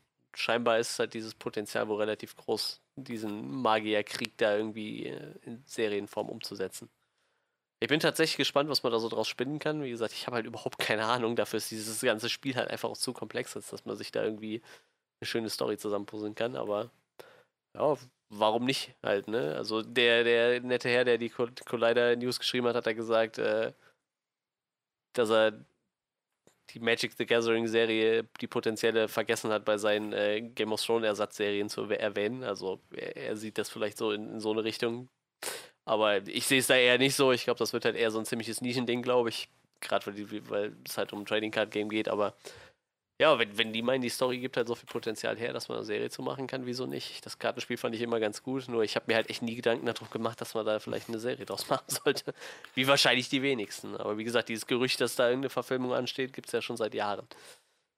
Ja, also äh, ich habe äh, ich, ich ähm, hab bei YouTube den Dogly Channel abonniert und die haben halt, also machen viel so nerdigen Krams und so, immer so Sachen aus Popkultur und bla. Und die haben seit ein paar Monaten eine neue Mitarbeiterin, die halt richtig krass Magic the Gathering Fan und, und ähm, Fanatiker fast schon ist. Also die kennt halt irgendwie alles und auswendig und ähm, hat halt so ein paar Videos dazu schon gemacht, so zu der Mythologie dahinter und so. Und ich habe halt keine Ahnung von Magic. Ich weiß weder, wie man das Spiel spielt. Ich weiß nur, dass es das gibt und dass Leute dafür quasi ein ganzes Haus ver äh, versetzen. in, so, so, so, in etwa, ja. Werten, die die da irgendwie reinstecken oder auch rausholen. Ähm, aber ich habe keine Ahnung, wie man das spielt oder was so das Konzept dahinter ist, wie auch immer. Aber was ich halt durch diese Videos mitbekommen habe, ist diese Lore dahinter, diese Welt, diese, diese ganze Mythologie, die dahinter ist das geht schon an Game of Thrones ran. Das ist schon, also es ist absoluter Überwahnsinn, was das an, ich sag mal, Tiefe, an, an Ausmaßen erreicht, irgendwie von, von Welten. Für ein fucking Kartenspiel, so. Dass du halt irgendwie, du hast äh, für die die, die, die Bildchen auf den Karten und so, also so wirkt es halt auf mich, gibt es dann halt Backstories und dann gibt es halt, also nicht einfach nur eine Backstory für diesen einen Krieger, sondern in welchem Krieg der gekämpft hat und wie dieser Krieg die gesamte äh, Landschaft des Multiversums beeinflusst hat. Mit allen irgendwie, weil, weil in allen Multiversen, dann gibt es Leute, die von da nach da springen und das beherrschen und in dem einen Universum, weiß ich nicht, lebt diese Rasse und hat da alles unterjocht und es ist so abgefuckter Wahnsinn so und ähm, mit Timelines, die sich splitten und so. Also von der von der Tiefe und der Mythologie dahinter, glaube ich, ist genug da, um irgendwie eine krasse Fantasy-Serie daraus zu basteln. Ähm, und was gibt es dann wahrscheinlich noch für ein besseres Marketing-Instrument, als dann eine Serie zu haben, die dann sagt, und übrigens mochtet ihr die ganzen Sachen, ihr könnt die Karten kaufen und damit spielen und dann seid ihr selbst die Leute, die hier gesehen haben, also keine Ahnung. Wahrscheinlich kennt sowieso schon so viele Leute, aber ähm, naja, wie gesagt, also ich, ich kann die Welt nicht, aber ich glaube, Potenzial ist eine Menge da. Und ich mag, also, dass die Russos halt irgendwie dahinter stehen und was machen. So, die sind ja jetzt fürs erste Mal fertig mit dem Marvel-Universum, mit dem MCU. Ähm, ich glaube, sie haben sich so ein bisschen die Hintertür offen gelassen, dass sie vielleicht, wer weiß, in ein paar Jahren nochmal zurückkommen, aber erstmal wieder jetzt andere Sachen machen wollen. Ähm, die kommen ja letztendlich auch aus dem Fernsehbereich, also haben da ja, also sind davon groß geworden, so mit Arrested Development und Community. Und jetzt so zu sehen, dass sie vielleicht wieder in solche Sachen zurückgehen. Ich glaube, letztes Jahr hatten sie Deadly Class oder so, hieß, glaube ich, so eine Serie, die sie auch produziert haben. Ähm, und dass sie jetzt sowas übernehmen, weiß nicht. Also es gibt mir wieder ein bisschen, gibt mir auch noch mehr so, äh, sag ich mal, Vertrauen da rein, dass das was werden kann. So, die sind gleich für mich jedenfalls eigentlich immer so ein bisschen Garanten dafür, dass so die, die sehen schon, was dahinter, was da so rauskommen kann. Und wenn ich dann so sehe, also ich kenne jetzt den Namen Henry Gilroy nicht weiter, aber Star Wars Rebels, weiß ich, wird immer viel gesagt, ist eine der, der wirklich guten, guten Star Wars Stories, also Star Wars Serien, so diese animierten. Ähm, The Tick, wie gesagt, habe ich nicht gesehen und Agent Carter, aber habe ich auch viel Gutes von gehört. Also ich glaube, in guten Händen ist das Ganze. Wird halt wird halt, ich glaube, die einzige Gefahr ist halt, dass du so, dass sowas draus wird wie bei dem ähm, Warcraft-Film. Dass man halt Ja, als ja. Nicht-Kenner des Ganzen halt dasteht und denkt so, what the fuck geht hier ab? So. Muss es halt irgendwie hinkriegen, dass Leute dann an Bord kommen für das Ganze und nicht überwältigt sind. Aber eine Serie bietet da vielleicht auch mehr Raum für. Ja, das stimmt. Und vor allem, ähm, Netflix hat ja immer ein bisschen guten Spielraum für sowas. Ne? Ich, ich glaube, bei so einem Studio, was dann World of Warcraft macht und das kommt dann vielleicht nicht so geil an, wie man sich das erhofft hat, ist das vielleicht auch noch ein bisschen krasser irgendwie, wie wenn Netflix halt eine Serie für, ich sag mal, eigentlich eher ein Nischenpublikum macht. Ne? Hm. Aber ich meine, wie gesagt, wenn halt eine gute Fantasy-Story dabei rauskommt, was halt bestimmt irgendwie möglich ist. Ich meine, ähm, wie gesagt, ich habe halt Magic ziemlich lang gespielt und äh, viele Jahre und ich meine, ich sag mal so, die, die, die Farbe Grün, so, die, die kämpfen halt schon mit ziemlich krassen, fiesen, riesigen Kreaturen, so, ne? Also es könnte halt auch ein übelstes Monsterding werden irgendwie. Da ist halt potenzialmäßig alles, alles dran, ne? Entweder hast du halt nur so wirklich so Magier, die mit, mit irgendwie Feuer- und Wasserzauber um, um, um sich hantieren, oder du kannst halt auch so ein, so ein richtig krasses Monster-Feature daraus machen, ne? Also das Potenzial hat das auf jeden Fall, denke ich. Nur mir war halt gar nicht bewusst, wie krass diese Story dahinter ist, weil du kriegst sie als Spieler halt eigentlich gar nicht mit, ne? Du hast halt diese Karten mit den echt wunderschönen Zeichnungen, also da sind halt auch sehr viele namhafte Künstler äh, dran beteiligt an Magic und, und äh, viele sind halt auch, haben Magic halt auch als Po- Sprungbrett benutzt irgendwie. Ich verfolge halt so jemanden, der ist äh, Jonas Dero, der kommt aus äh, Belgien, glaube ich. Der ist mittlerweile, arbeitet der für Square Enix in Japan und macht da Konzeptarts für den ihre ganzen Videospiele und hat dann auch für Filme viel gemacht und äh, als Konzeptartist und äh, der hat halt mit Magic angefangen, ne? Er hat halt einfach Magic-Karten designt und jetzt ist er halt äh, eine ziemlich große Nummer bei vielen großen äh, Hollywood-Studios oder halt beim großen Game-Studio so. Das ist halt schon krass. Also wie gesagt, aber wie gesagt, mir war halt nie bewusst, was es da so im Hintergrund noch für, für Stories gibt, weil die kriegst du halt einfach nicht mit irgendwie. Weil du hast halt diese Karten, die hängen ja lose zusammen. Auf manchen steht halt irgendwie ein Zitat mit drauf oder, oder irgendwie eine ganz kurze zwei Sätzen irgendwie einen, einen wichtigen Kernfakt zu der Karte und das war's halt, ne? Wirklich Geschichte dahinter kriegst du vielleicht, wenn du irgendwelche großen Editionsboxen kaufst oder so, wo du dann vielleicht noch ein Ja, kleines Bücher halt und alles Heftchen, mögliche. genau. ne, Oder du liest halt Romane drumrum, ne? Aber der Rest ist halt, ist halt schwierig, ne? Auch für, für Spieler wahrscheinlich, die kriegen das auch wahrscheinlich nie alle zusammen. So, Freddy, wie ist denn mit dir? Auch äh, jahrelang äh, der weltbeste Magic-Spieler gewesen oder eher nicht so? Ich habe keine Ahnung, was das ist. Sehr gut. ja, Das war's, ja. Aber wie wär's denn mit einer guten Fantasy-Serie mit Magiern, die sich bekriegen? Mit so fünf Magier-Gilden, sage ich mal, die, die irgendwie im Clinch liegen.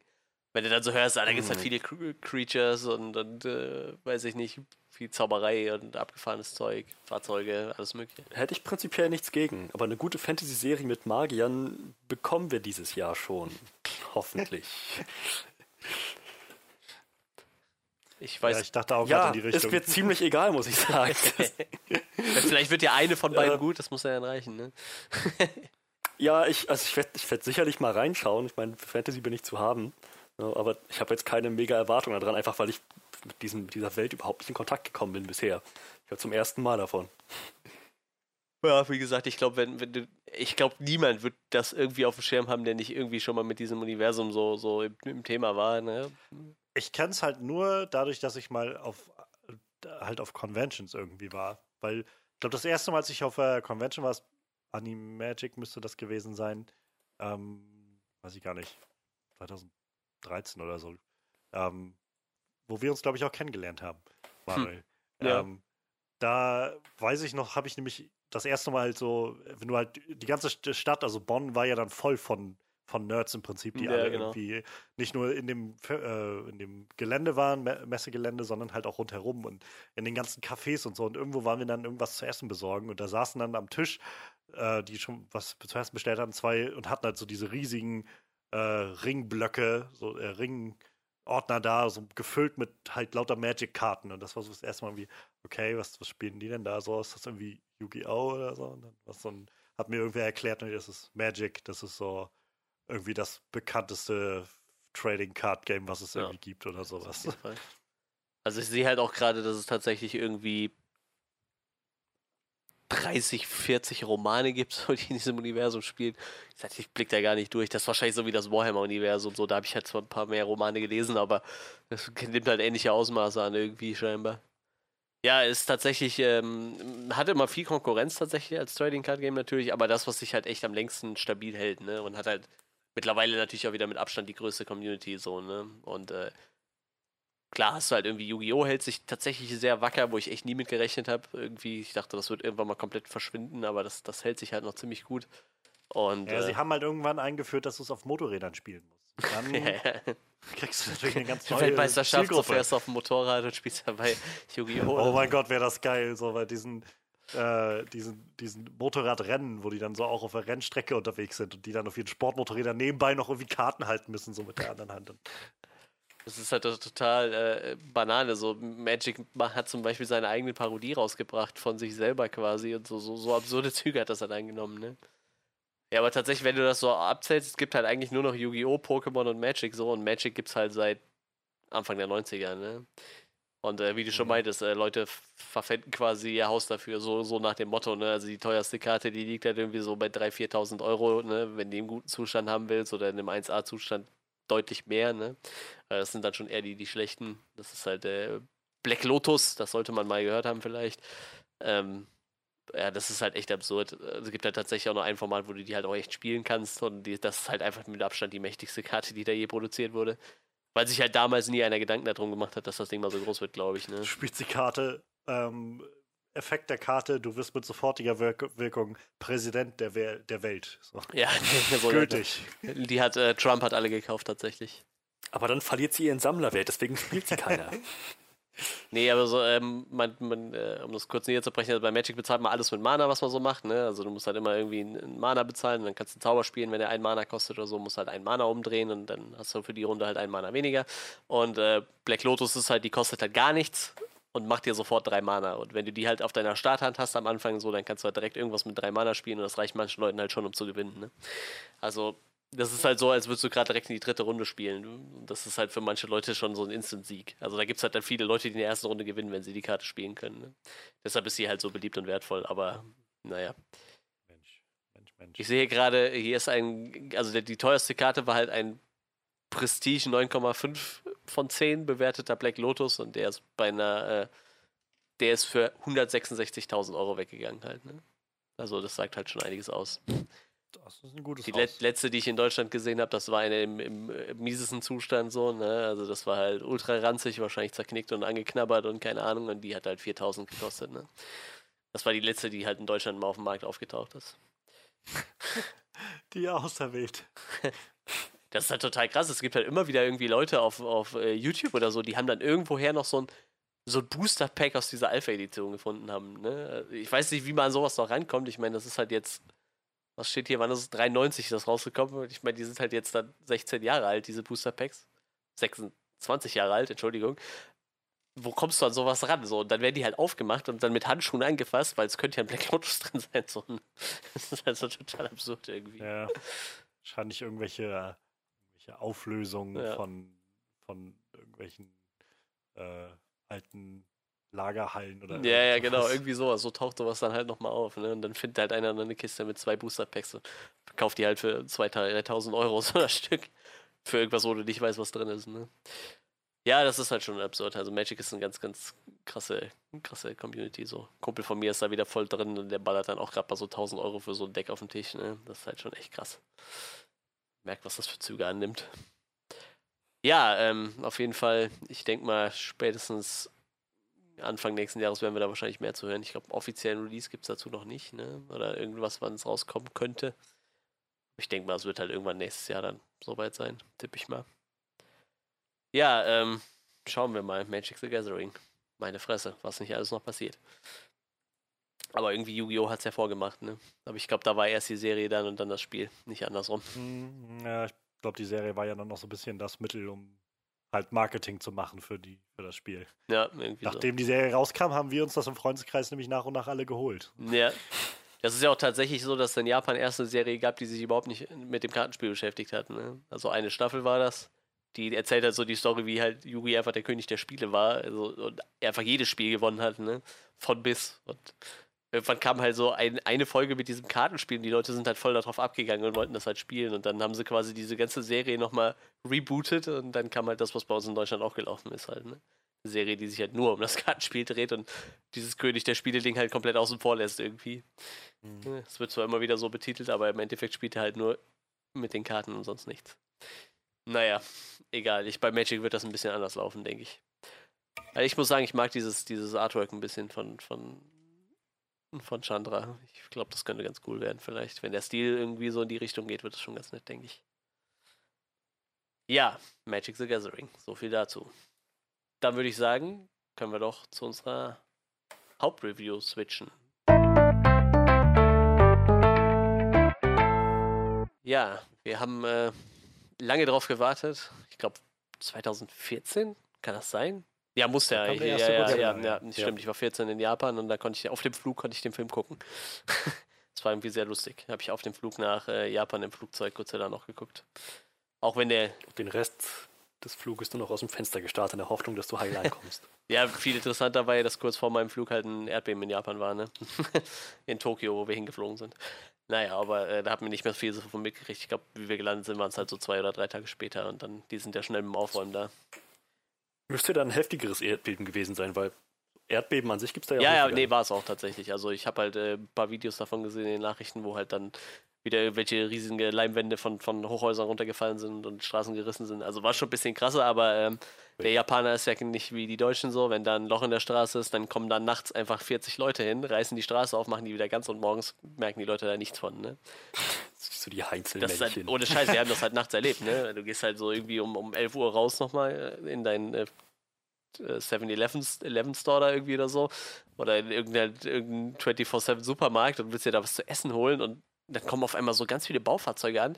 Dann robben die da schnell die Straße auf, machen die wieder ganz und morgens kommst du daher, ist die Straße neu. Ne?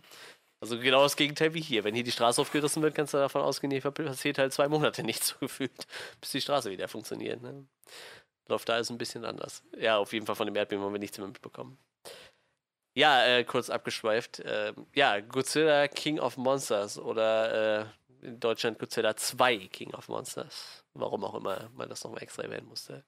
Ich glaube, wir haben uns alle ein bisschen drauf gefreut. Ich glaube, wir fanden den ersten alle nicht so schlecht, ne? Obwohl im Podcast haben wir nicht drüber geredet, aber Nee. ich, ich fand den auf jeden Fall ziemlich cool.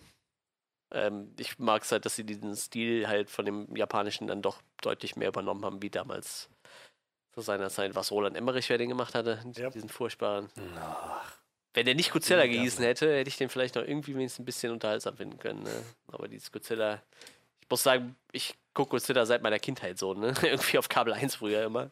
Ich habe gest äh, die letzten Tage, dadurch, dass jetzt der neue Godzilla-Film kam, gab es halt immer noch bei YouTube so ein paar Videos zu dem 98 Godzilla. Ja. Und äh, so ein, zwei lustige Stories irgendwie. Und die eine Geschichte, die halt kursiert, ist, dass sie quasi ähm, die Rechte, also Toho hat ja immer schon, schon seit Jahrzehnten irgendwie gab es immer Verhandlungen mit Hollywood über Godzilla und bla. Und letztendlich hatte halt das Studio und also auch amerikanische Studio haben sich dann irgendwie getroffen und dann irgendwie sind sie auf Roland Emmerich gefallen, der irgendwie mit als erstes gesagt hat, ja, also irgendwann meinte so im Finale dann halt Godzilla gegen so ein anderes Monster und so, und meinte, ja, ich bin kein Fan davon, von solchen Sachen.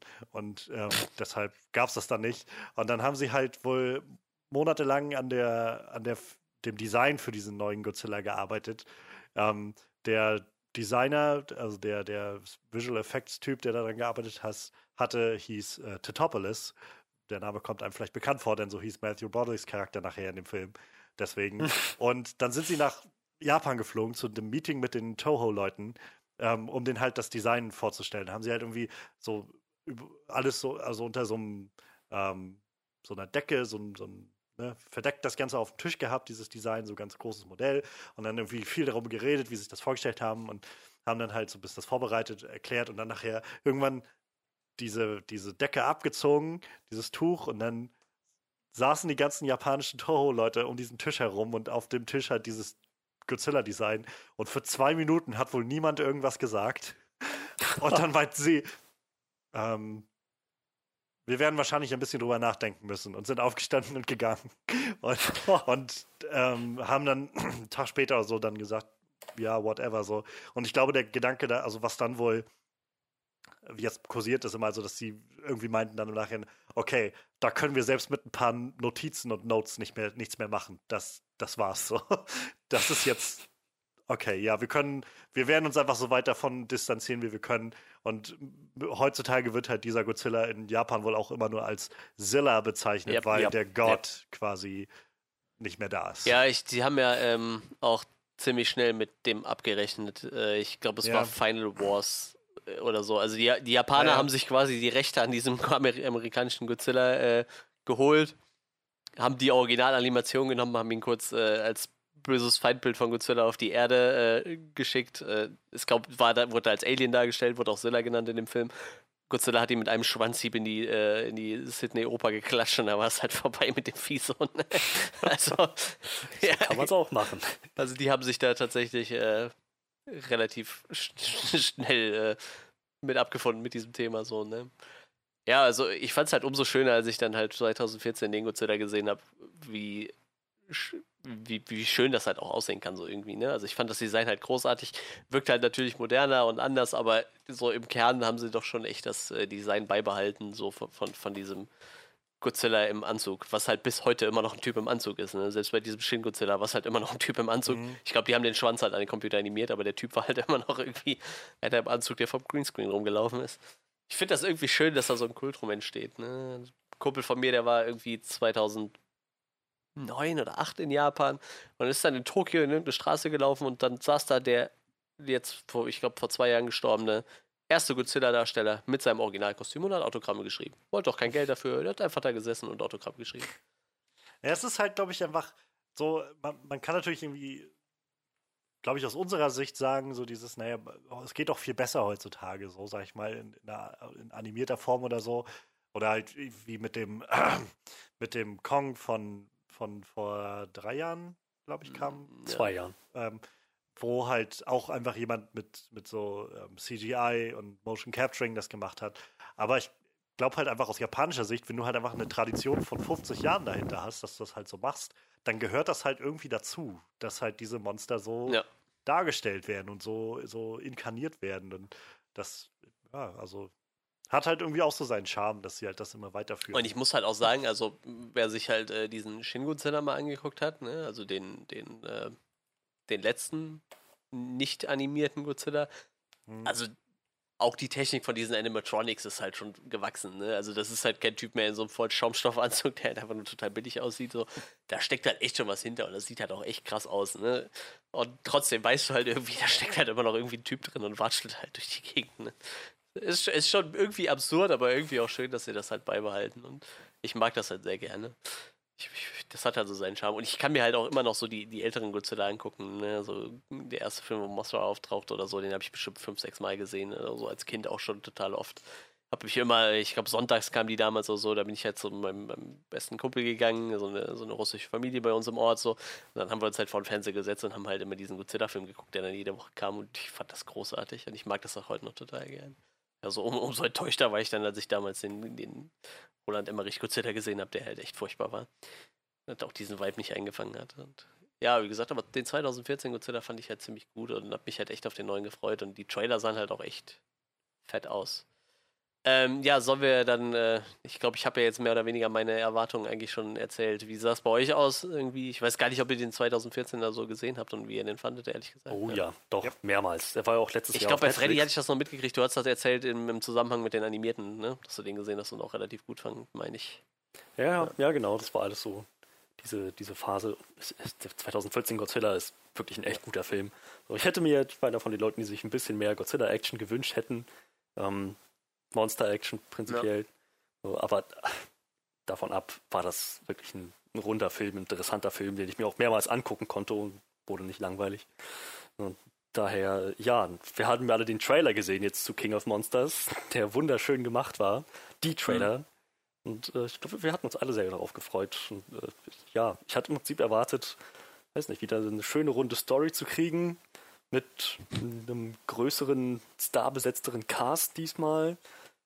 Millie Bobby Brown, ähm, Charles Dance dabei, auf die habe ich mich sehr gefreut. Und dann halt natürlich irgendwo so diese, diese fette Monster-Action, die man so im Trailer irgendwie versprochen bekommen hat. Wenn wir jetzt bei diese ganzen Monster aus ihren Höhlen gekrochen kommen, Godzilla jetzt gegen Godzilla um die Macht kämpfen. Ich habe ich hab echt so im Prinzip sowas erwartet, wie ich gerne in Pacific Rim gesehen hätte oder vielleicht Jurassic World Fallen Kingdom, nur halt noch einen Zacken größer, noch einen Zacken drauf. Ich hatte echt hohe Erwartungen, gerade an die Action. Und ja, aber auch, auch, auch an die Story, dass sie sich da was Interessantes einfallen lassen. Ich hatte mich sehr auf den Film gefreut. Ich hatte hohe, Erwa- hohe Erwartungen. Im, Im Trailer gab es diesen einen Moment, der auch im Film dann kam, My God, Zilla. Mhm. Wo ich, wo ich dann dachte, oh, das wirkte jetzt, das wirkte jetzt ein bisschen plump. So, das ist der eine Moment, wo ich mir gedacht habe, es besteht vielleicht eine fünfprozentige Chance, dass dieser Film floppt. ähm, aber ich, ich wollte mich nicht darauf einlassen. Ja, äh, Johannes, wie sah es bei dir aus? Ähm, also erstmal, ich habe den 2014 Godzilla auch gesehen. Ähm, ich habe ihn, weiß nicht, vor, vor ein paar Jahren das erste Mal halt auch bei Netflix mir angeguckt. Hm. Fand den da ziemlich gut und habe dann lange nichts gesehen. Und jetzt habe ich halt das letzte Wochenende extra nochmal, bevor jetzt King of Monsters kam, mir gesagt, jetzt guckst du die nochmal an, die Filme. Bald erst ähm, am Samstag, nee, am Freitag äh, Kong Skull Island nochmal geguckt. Kann immer noch nicht viel mit dem Film anfangen, um ehrlich zu sein. Und am Samstag, erst ab 1. Juni, war Godzilla dann wieder auf Netflix, sodass ich dann gesagt habe, na gut, jetzt kannst du auch gleich nochmal den Godzilla-Film gucken. Und ich habe jetzt nochmal umso mehr gemerkt, wie großartig ich eigentlich diesen 2014 Godzilla finde. Ähm, ich kann, ich finde den einfach super stimmig in allem, was er macht irgendwie. Und ähm, äh, ja, also ich war halt dadurch so, das ist halt ganz witzig. Ich habe in euren Podcast letzte Woche reingehört. Ähm, ich habe jetzt die John Wick Review noch nicht gehört, weil ich habe den Film noch nicht gesehen, Mhm. aber ich habe den Rest gehört. Und ganz offensichtlich habe ich so den, mir den Ruf verschafft, als wäre ich so ein verkrusteter Antiquitar, der, der irgendwie nur Stummfilme guckt in seiner Freizeit, weil Manuel noch meint irgendwie, ja, ich weiß nicht, Johannes ist ja eigentlich nicht so der, der Fan von so Actionfilmen, aber John Wick fand er ja, glaube ich, auch ganz gut so. so. Ich habe den ersten John Wick-Film hier bei mir im Schrank zu stehen. Ja, sag ich doch. Den zweiten John Wicker fandst du gut. aber ich mag generell gute Actionfilme. Wir haben über Die Hard gesprochen in diesem Podcast. So, das, ich, ich mag gute Actionfilme. Nein, du Und magst ja so, so Ahnung, Dramen und so, so Filme mit viel Tiefgang. Der, ja, also Man kann es beides mögen. Eindruck, dass der, der Rahmen wesentlich wichtiger ist als die Action selbst. Ich, Und das ist ja auch völlig okay und legitim, aber ich glaube, das ist der Unterschied zwischen äh, uns dreien. So. Wir, keine Ahnung, wenn, wenn, wenn die Action stimmt, dann ist bei uns schon ordentlich was gewonnen. Ja, obwohl, ja, kommen wir später drauf zurück. So, Me- meistens ist das bei mir tatsächlich auch so, aber manchmal auch nicht so. also, ich, ich will einfach nur sagen, ich mag auch gute Actionfilme. wenn, wenn ich, Das haben wir auch nicht Und, bestritten. Naja, von Manuel klang das letzte Woche nämlich so. So als ob, na, der kann eigentlich nichts mit Actionfilmen anfangen. John Wick war so eine Ausnahme. So. Und also ich habe mich auch gefreut auf diesen Film. Wie gesagt, ich mag auch Dinosaurier sehr gerne. Ich, deshalb mag ich auch Jurassic Park sehr gerne und Teile von Jurassic Park 2.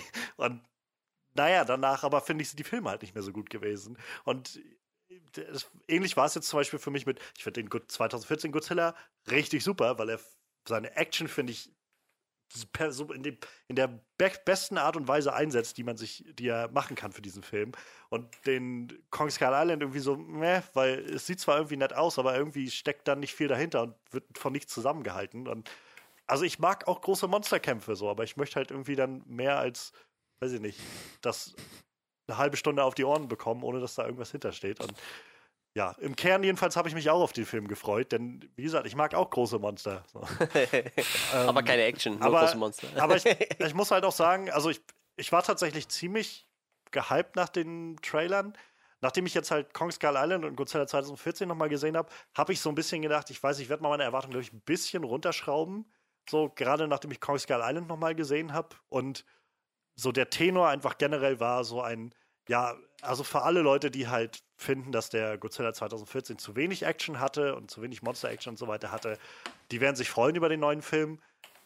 Ich fand die halt sehr gut eingesetzt in dem Film und mein Gedanke war halt dann so ein bisschen, naja, wer weiß, ob das nicht auf Kosten von anderen Dingen geht, aber mal schauen. So. Und insofern, ich habe mich auf den Film gefreut. Ich habe so den letzten paar Tagen davor so ein bisschen meine Erwartungen von, oh, jetzt geht's los mit Godzilla-Fights so ein bisschen runtergeschraubt auf. Ich bin echt gespannt, was das wird. Ähm, ja, das waren so meine, meine Erwartungen daran. Ja, dann sag uns doch mal, mit, mit welchem Gefühl du aus dem Kino rausgekommen bist. Not, not, not my cup of tea. Also, ähm, es tat mir halt auch echt leid, wir waren zu dritt im Kino, also äh, Freddy und noch ein anderer Freund und ich und wir kamen, also der Film war dann vorbei und wir hatten dann noch irgendwie noch den Credits durchgeguckt und die After-Credit-Szene gesehen und ähm, dann gingen wir raus und Freddy und Christoph fingen gleich an, sich zu unterhalten und über den Film und so. Und irgendwann, als wir so kurz vom Auto waren, war es, wie, was, wie fandst du den denn eigentlich? Und ich muss sagen, ich so, keine Ahnung, also um echt zu sein, hat, hat mir jetzt irgendwie nicht so viel gegeben, wenn ich ehrlich bin. So. Es gibt tolle Momente da drin, wenn ich gleich auch sagen muss, ich glaube, der Großteil der Momente, die wirklich cool waren, waren auch irgendwie schon im Trailer jedenfalls vorausgenommen. Ähm, und aber davon ab, finde ich, weiß ich nicht, also so, ich, keine Ahnung, ich habe jetzt nicht so viel daraus mitnehmen können, um ehrlich zu sein. Also es ist halt, will, bei Gott, es ist kein, kein grottenschlechter Film, so, aber es ist halt echt nichts, was mich so wirklich, so, so wirklich mitgerissen hat in irgendeiner Art und Weise. Weder auf der, auf der einen Seite noch der anderen. So. Und keine Ahnung. Ich, hatte, ich, hab, ich bin nicht mit den Erwartungen da reingegangen, wie halt viele auch im Netz irgendwie argumentieren, so von wegen, wenn dir der nicht gefällt, ja, es geht nicht um die Menschen und so. Ich weiß, dass es nicht um die Menschen geht und auch nicht um die Logik dahinter. Aber wenn der Film mich trotzdem nichts fühlen lässt, dann weiß ich nicht, dann stimmt irgendwas nicht so ganz. Und ähm, ja. Aber wie gesagt, ich spreche niemanden ab, der seine Freude hat, dann einfach diesen, diesen Monsterkämpfen da. Nur für mich, ja, mir, mir fehlte irgendwie dahinter was, was mir so wirklich den mm, gegeben hat, den ich vor allem bei Godzilla 2014 gespürt habe. Dieses Gefühl von, oh yeah, jetzt, jetzt ist Godzilla da und jetzt geht's los. So. Freddy, wie sah das bei dir aus? Wie bist du aus dem Kino gegangen? Ziemlich, also ziemlich guter Dinge. So mit einem mit einem mit einem guten Gefühl. Es war ein, fand ich, war ein runder Film, der das gehalten hat, was er versprochen hat. Also ja, würde jetzt vielleicht mich anschließen, sagen, dass äh, die Rahmenhandlung nichts äh, emotional zu bewegendes ist, ähm, aber ansonsten, es hat halt dem, dieser, der, der Prämisse von Godzilla, der jetzt zurückkehrt, um die, um die, die, die, die Alpha-Position kämpft mit den anderen Monstern, gerade mit Ghidorah. Ich finde, das, das wurde halt in dieser Handlung sehr gut verpackt. Und ich muss sagen, die, die Geschichte um die Familie, die wieder zusammenfindet und dann, naja, sich wieder trennen muss, so das, fand ich, hätte ich nicht erwartet, aber das hat echt für mich gut funktioniert. Also ja, das war ein stimmiger Film. Ja, ich, ich war ziemlich unterwältigt von dem Film. oh, toll, jetzt sind wir, oh nee, ich habe keinen Bock mehr. Jetzt haben wir wieder so einen scheiß Podcast, wo ich der Einzige bin, der irgendwie diesen Film wirklich gut fand. Ganz im Ernst, ich habe was vollkommen anderes erwartet. So, ich gehe halt in den Film und denke so, ja, aus dem Trailer weiß ich jetzt, also da ist halt Godzilla und äh, der wird jetzt gegen diese ganzen anderen fetten Monster kämpfen und ja, aber es war halt auch wirklich nicht mehr als das so. Ich, äh, ich, ich war vollkommen unterwältigt. Ich fand diese ganze Rahmenhaltung äh, irgendwie größtenteils echt blöd und ja, ich weiß nicht, da gehen wir halt nachher noch genau drauf ein. Also ich, ich fand den echt nicht gut so. Also es war halt echt ein deutlicher Minus im Vergleich zu dem 2014er Film, finde ich. Aber ähm, ja, ähm, Freddy kann uns das gleich alles ausreden, wenn er will. Nee, nee, tut mir leid. Ich glaube, die Energie will ich nicht aufbringen. Wir sind ja auch nicht hier, um uns irgendwie nee, nee. Zu, zu konvertieren. Und wie gesagt, Freddy, ich, ich spreche dir das nicht ab. Also ich, ich kann verstehen, dass man an diesem Film echt eine Menge gut finden kann und irgendwie eine richtig gute Zeit damit haben kann. Ich kann halt nur sagen, für mich, ich habe einfach nicht diesen Connection-Punkt gefunden für mich in dem Film. Und ich habe ein bisschen schade, aber so ist es halt. Ich, wie gesagt, ich nehme niemandem übel, dass er irgendwie einfach seine Freude hat an, an zwei Stunden Monster-Action. So. Ja, wir äh, werden da jetzt mal genauer drauf eingehen. Ich denke, wir starten direkt mit den Sachen, die uns gut gefallen haben. Da können wir schon mit äh, einsteigen. Ja, ähm, wer möchte? Was, wer hat was in, die, in, den Druck zu werfen, was ihm gut gefallen hat? Es gab halt, wie gesagt, echt schicke, also visuelle so Sachen in dem Film. Ähm, die fand ich sehr, ja, schon, also wo man merkt, dass, äh, vielleicht einen Schritt zurück, man merkt, dass der Regisseur, Michael Dougherty, ähm, dass der ein massiver Fan von diesen, diesen Monster-Dingern ist und irgendwie das Universum kennt und da sich gerne drin austobt mit all diesen Monstern und äh, Ghidorah und Rodan und äh, keine Ahnung, es gab dann in dem Film irgendwann diesen Punkt, wo diese dieses Ox Ox Oxygen-Bombe ja. oder so kam, ähm, wo ich, keine Ahnung, ich habe das dann was so, whatever, so und äh, jetzt so im Nachhinein irgendwie dann mich mitbekommen, das ist halt auch im, im Original-Franchise halt tief verankert und so und so ein Schlüsselelement und das taucht da auch immer wieder auf und so weiter. Also man, ich glaube, man merkt halt schon, dass, dass da jemand viel diesem Universum entnehmen kann und, und weiß. Und ich glaube halt auch, dass er das gemacht hat mit dem Film, was er wollte. Und ich glaube halt, dass der äh, Michael Dougherty definitiv zu der Gruppe von Leuten gehört, die sagen, ja, Godzilla 2040 schön und gut, aber bitte, es soll mehr um die Monster gehen. So. Und das hat er durchgezogen. Und wie gesagt, da sind auch visuell echt beeindruckende Shots bei rausgekommen. Also ich meine, so aus dem Trailer war halt auch schon zu sehen, dieser Shot, so wenn, wenn Godzilla und Ghidorah sich so gegenüberstehen und auf einmal so aufeinander zustürmen, das ist halt sehr beeindruckend. Ich glaube, mein noch am beeindruckendsten Shot fand ich war, als sie in dieser Unterwasser, also auf dieser Plattform, also keine Ahnung, in einem dieser vielen äh, Briefingräume waren, ähm, in dieser Ölbohrstation oder was das war, und halt ähm, dann die Schilde irgendwie Ja, hochgefahren ja, war haben und cool. ja, Godzilla halt einfach so vorm Wasser, äh, im Wasser irgendwie vor den so stand und immer dieses blaue Leuchten kam und so, das, das fand ich war, also das, so solche Sachen, das ist halt irgendwie sehr catchy, so, das sind so Bilder, die mir irgendwie auf jeden Fall im Gedächtnis bleiben werden bei dem Ganzen. Ja, das stimmt. Also visuell hatte der Film wirklich viel zu bieten. Ich muss ganz ehrlich sagen, designtechnisch stimme ich da bei weitem nicht mit allem überein tatsächlich. Äh, ja, ich, ganz im Ernst, also äh, Rodan sah für mich aus wie ein Geier. Also sein Kopf sah aus wie ein Geier. Fand ich total Banane irgendwie, weil eigentlich ist das ja so ein Pteranodon und ich finde, so sah der überhaupt nicht aus. Ne? Gut, vielleicht spielt das jetzt alles auf die Sache an, dass Dinosaurier eigentlich im Endeffekt alles Vögel waren, aber für mich sah der halt irgendwie aus wie ein Geier. ich fand den halt irgendwie ganz, ganz merkwürdig vom Design. Auch ich meine, dieses Lava-Ding und so, Feuer fand ich ganz cool, aber den Kopf fand ich halt furchtbar. Ich fand, äh, King Ghidorah sah halt auf Distanz super cra- crazy und super geil aus, aber wenn du den Kopf von da gesehen hast, sah halt aus wie ein, wie ein Spielzeug irgendwie. Also so irgendwie wie so ein niedlicher asiatischer Drachenkopf irgendwie. Und irgendwie habe ich so gelesen in einem Interview, dass er sich an, an, an, an, an Schlangen orientiert haben will. Habe ich überhaupt nicht gesehen. Also in diesem ganzen Köpfendesign nicht. Und äh, Mothra, ich weiß nicht, also äh, so den Körper okay vielleicht noch, aber so äh, dieses Flügeldesign hat mir halt auch überhaupt nicht zugesagt. Und irgendwie war Godzilla scheinbar die ganze Zeit auf der Hantelbank und hat Nacken trainiert, so weil der ist halt deutlich breiter und massiver als in dem in 2014er Film. Ne?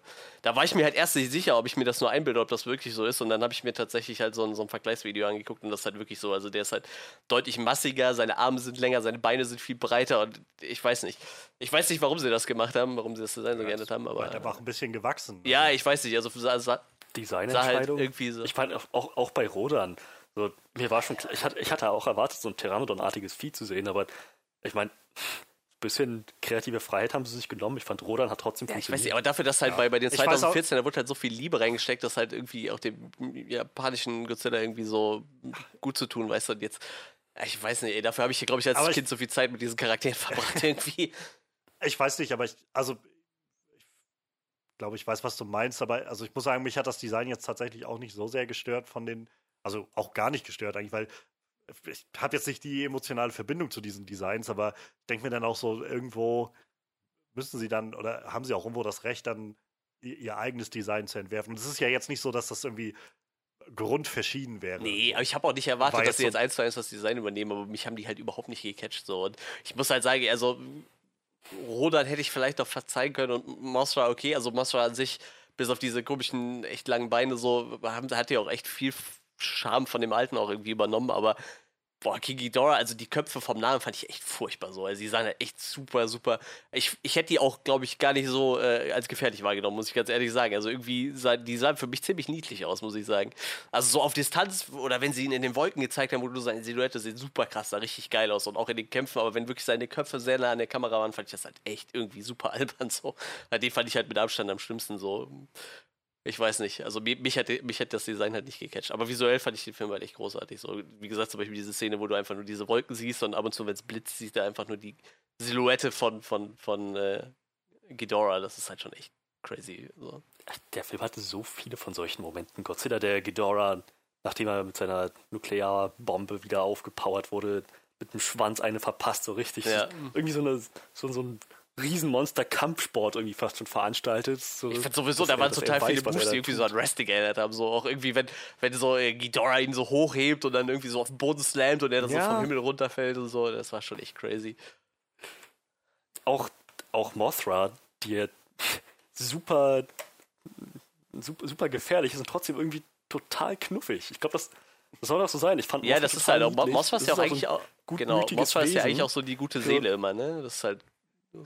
Aber dann halt mit, mit solchen Waffen ausgestattet. Nachher ihr Kampf mit Rodan, das war so geil. Ihr seid alle Ja, mit bekloppt. Ich hab's immer schon gesagt. Motten sind gefährliche Viecher. also, äh, mag jetzt auch einfach meine Vorbelastung sein, aber knuffig fand ich das Wesen nicht. Ich, ich, ich fand die schon Es immer ist halt niedlich einfach so. Auch die alte. Es ist ein riesiges, creepiges Viech. So. ich, Ich fand's ich, wirklich ich fand die auch eher niedlich. Die großen Knopfaugen, Ich, ich, ich finde die auch eher So. niedlich tatsächlich. Auch die Geräusche, die das macht. Das ist, ne, ne, ne, ja, ein recht, recht süßes Vieh, finde ich. Aber ja, gut, das ist persö- persönliche Präferenz, Ich schätze muss ich. tatsächlich, ich habe mir sogar echt noch mehr von den Kampfsequenzen so von, von außen gewünscht halt. ne? Die hatten halt viel diese Szenen, wo du halt die, die, die äh, Familie so im Vordergrund siehst halt, ne, und so nur im Hintergrund. Das hat zwar optisch echt viel Schönes so, aber ich hätte halt viel lieber von außen gesehen, wie Ghidorah gerade irgendwie äh, Godzilla irgendwo durch die Gegend slammt, so und nicht einfach nur so, wie, wie du halt siehst, wie irgendwas an, an der Familie so im Hintergrund vorbeifliegt, irgendwie so. Mich hat das voll aufgeregt, wo ich so dachte, so, Ja. boah, das, ich hätte das jetzt so gerne von, von der Außenperspektive gesehen, wie sie halt vorher die ganzen Moves gezeigt haben. So. Das hatten sie halt total oft, diese Moves, wo ich so dachte, ah, scheiße, hätte ich das jetzt lieber aus einer anderen Perspektive gesehen, weil es einfach so fett aussah. Ja, ja, also das, das würde ich wahrscheinlich auch noch so unterschreiben, aber ich fand, es gab trotzdem genug Momente, wo die Monster wirklich im Fokus Ja, ja, waren. So überhaupt dieser, dieser ganze finale Akt. Ich, ich meine, klar, Ghidorah gegen Godzilla, der erste Kampf, so Rodan, wie er die Stadt unter sich platt macht und dann der, der Kampf gegen die Jets. Das ist halt alles super geil. So, dann auch Godzilla, der ähm, von den Menschen begleitet, von von Kampfjets begleitet gegen Ghidorah vorgeht. So, Es gab halt genug von diesen Shots, so, aber gerade der, der letzte Kampf, so dieser Tag-Team-Fight zwischen Godzilla, Ghidorah, Rodan und, und Mothra, das war so geil inszeniert. So mit Mothra, die halt, weiß ich, so in letzter Sekunde noch kommt, so und Godzilla rettet. So, dann so dieser, dieser Hoffnungsboost. War so ein bisschen wie in, man kann über Spider-Man 3 sagen, was man will. Aber dieser Moment, wo Peter am Ende von Sandman und Venom fertig gemacht wird, und dann kommt Harry und die beiden machen im Prinzip so ihre super dynamischen, äh, aufeinander abgestimmten Moves und machen alle fertig. Das ist total cool. Sowas funktioniert. Das hat halt, das funktioniert halt auch in diesem Fall mit diesen riesenhaften Monstern. Fand ich Mothra ist halt auch echt so, ein- so ein total abgefahrener, mystischer Charakter irgendwie, ne? In, dem, in den japanischen Serien wird die halt auch immer so von zwei, weiß ich nicht, so Elfen begleitet quasi, die immer reden halt, ne? So. Habt, habt ihr mitbekommen, dass die Zwillinge drin waren in dem Nee, Film? An nee, nee. ist es vorbeigegangen. Nee, das habe ich überhaupt nicht mitbekommen. Diese Adi asiatische Frau, das, war, das waren zwei. Die eine, die bei Mothra war und die andere, die bei der Truppe in dem, im, immer mitgelaufen ist bei Monarch. Okay, das, Das waren zwei verschiedene. Das ist mir auch an mir vorbeigegangen, bis ich dann im Nachhinein gelesen Oh, habe. ja, das ist, ja, das, das ist mir nicht auch. Ich auch dachte, dass, ja, da könntet ihr. Ich habe mich nämlich schon gewundert, wie sie so schnell von A nach B kommt irgendwie. Als sie dann nämlich, erst war sie dann bei den Leuten, dann war sie auf einmal da, wo Mothra geschlüpft ist, und dann war sie auf einmal wieder bei den Leuten. So, ich, die so einfach, okay. Und dann, ja, im Nachhinein habe ich jetzt halt gelesen, ja, das sind Zwillinge. Wie halt in dem Original wohl auch. das, das ist. In dem Original. Ja, also in den, in den Mothra-Filmen halt, ne? Also wie gesagt, Mothra wird halt immer von zwei Frauen begleitet. Ich glaube, da sind es aber eher so, ich sag mal, so eine Art Elfen, so. Die fliegen, die schwören halt immer Aber quasi. halt auch Zwillinge, ja. glaube ich. Hier in, dem, in, den in den animierten, in der animierten Godzilla-Trilogie, die letztens kam, letztes Jahr, ähm, waren, waren die beiden auch da. Jetzt, wo ihr das sagt. Ja, das waren zwei Zwillinge, die sich um dieses Ei gekümmert haben. Das ist, äh, die heißt Dr. Yen Chen und Dr. Ling Chen. es waren keine Ärzte, das waren. Also hier jetzt. in den animierten Nee, Filmen nee, waren es keine Ärzte. halt. Yen Chen und Ling Chen. Das ist mir tatsächlich überhaupt nicht aufgefallen. So. Ja, aber das, das, Ja, an mir ging es auch das vorbei. ist halt irgendwie sehr lustig. Ja, man hätte, man wäre vielleicht schön gewesen, mal irgendwie einen Moment zu haben, wo die beide gleichzeitig zu sehen sind.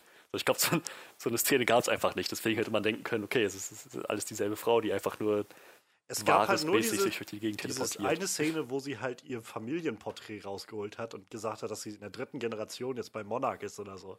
Und vielleicht hätte man das daraus schließen Ja, können. aber ohne Scheiß, ich habe die Bilder gesehen und ich dachte halt immer so, ja, Mu- Mutter und Tochter, aber irgendwie ist der Altersunterschied halt nicht so krass irgendwie, ne?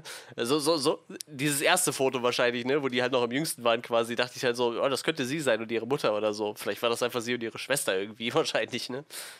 Das ist total absurd. Das waren ja immer irgendwie ja. zwei, ne, auf dem Bild. Ich, ich weiß nicht. Also ich habe das echt, echt auf jeden Fall nicht mitgeschnitten. Ja, wie gesagt. Und ähm, wo wir gerade schon bei der Szene waren, wo Mothra schlüpft, da taucht ja auch äh, Joe Morton auf, der Schauspieler. Äh, Mhm. Auch Stranger Things, ne? Ich glaube, der war noch nicht in Stranger Things dabei, Joe Morton. Könnte ich mich jetzt Wir reden erinnern. von dem Wissenschaftler, der dann sofort gekillt wird. nee, Nee, nee, dem nee. schwarzen Wissenschaftler, der bei, bei als Mothra aus dem, aus, aus dem Wasserfall schlüpft. Da kommt, nur für diese eine Szene ist er da, dieser schwarze Wissenschaftler, der dann neben der, ähm, neben der einen Zwillingsdame dann sich hinstellt und dann auch als Mothra schlüpft, dann anfängt so zu, zu, zu grinsen und zu lachen. Ah, okay, nein, dann. dann Das ist- nicht. ja. hm. Ist wohl derselbe Charakter wie aus Kong Skull Island, der halt äh, da auf Skull Island mit war und da halt ähm, dann danach zu Monarch gegangen ist. Oder vorher schon bei Monarch war. Also. Dr. ein bisschen hervorheben. Ja, ich sehe gerade, der Schauspieler in Kong Island war dann natürlich dementsprechend ziemlich jung. Ja, ja, Das genau. ist der Corey Hawkins, kann ich mich gerade auch nicht mehr dran erinnern, ehrlich gesagt. Ja, das war dieser Assistent von, von John Goodmans Charakter, der halt mitgekommen ist Mhm. auf die Insel.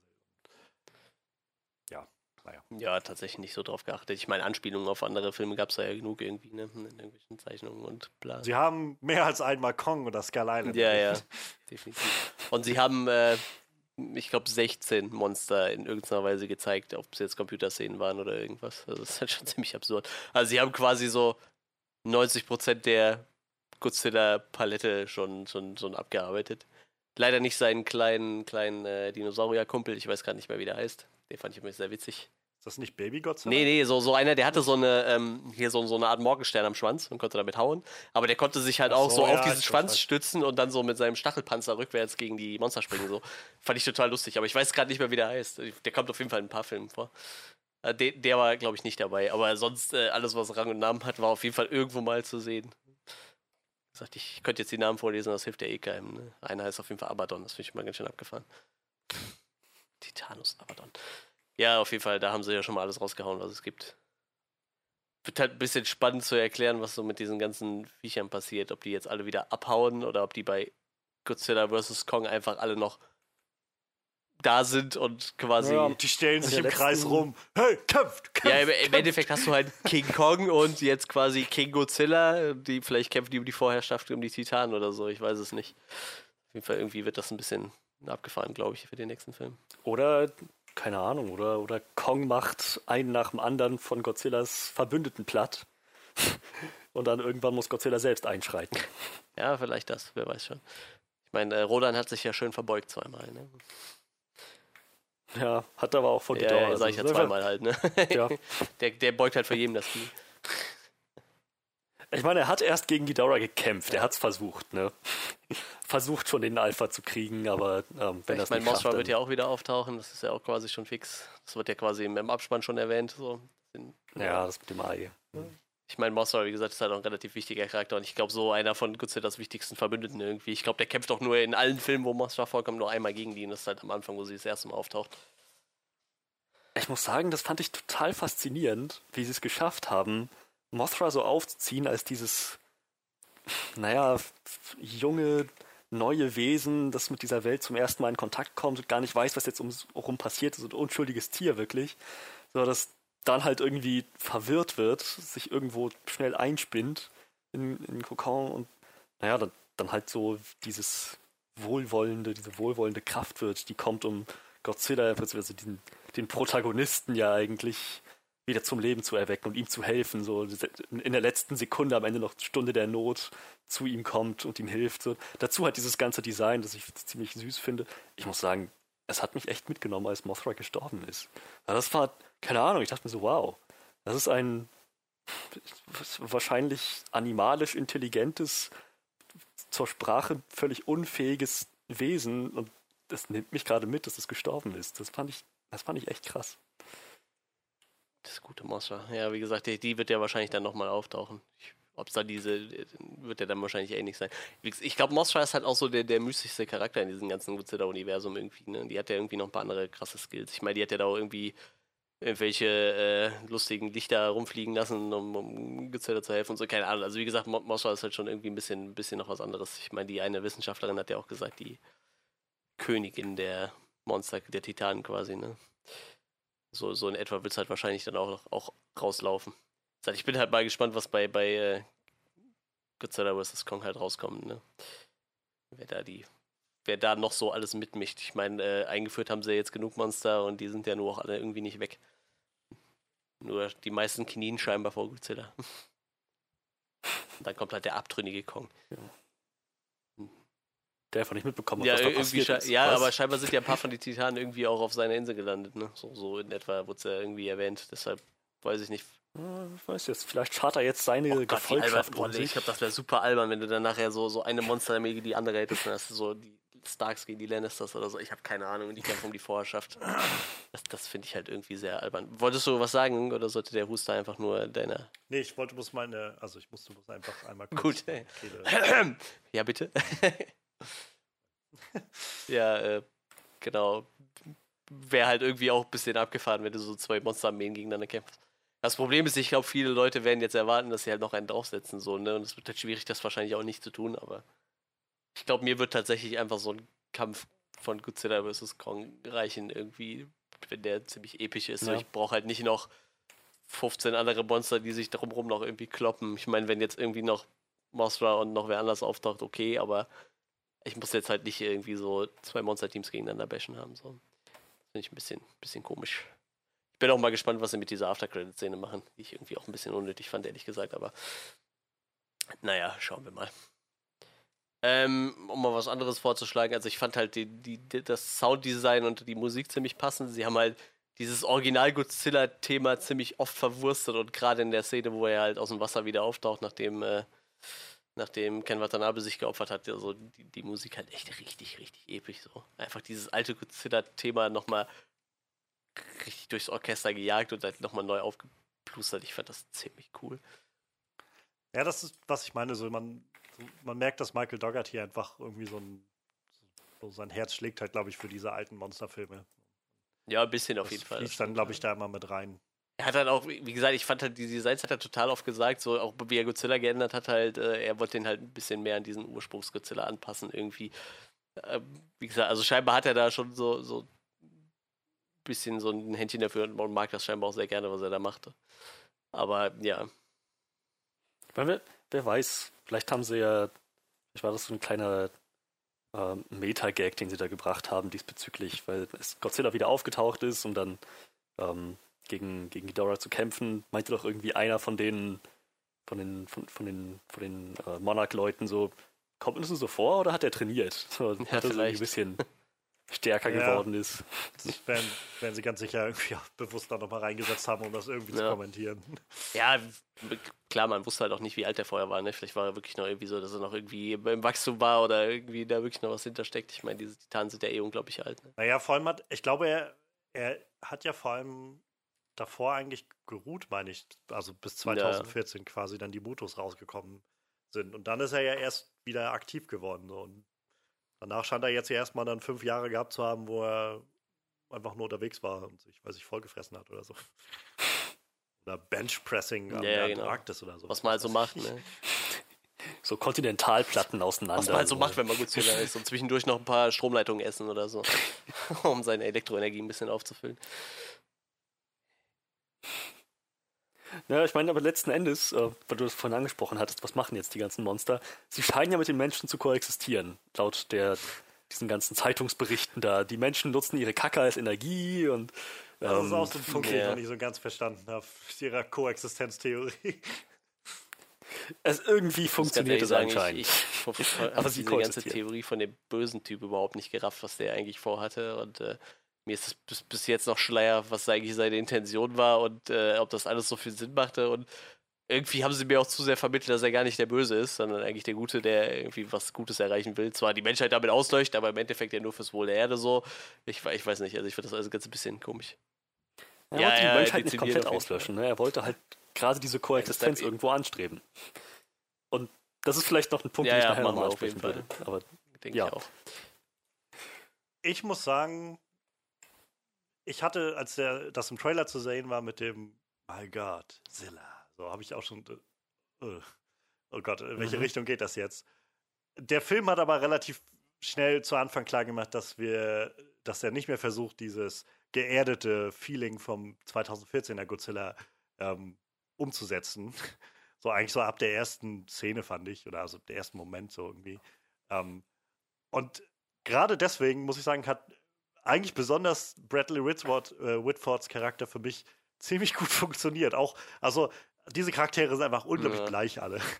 Aber er hatte wenigstens ein paar Sprüche, die irgendwie ganz, ganz unterhaltsam waren. So.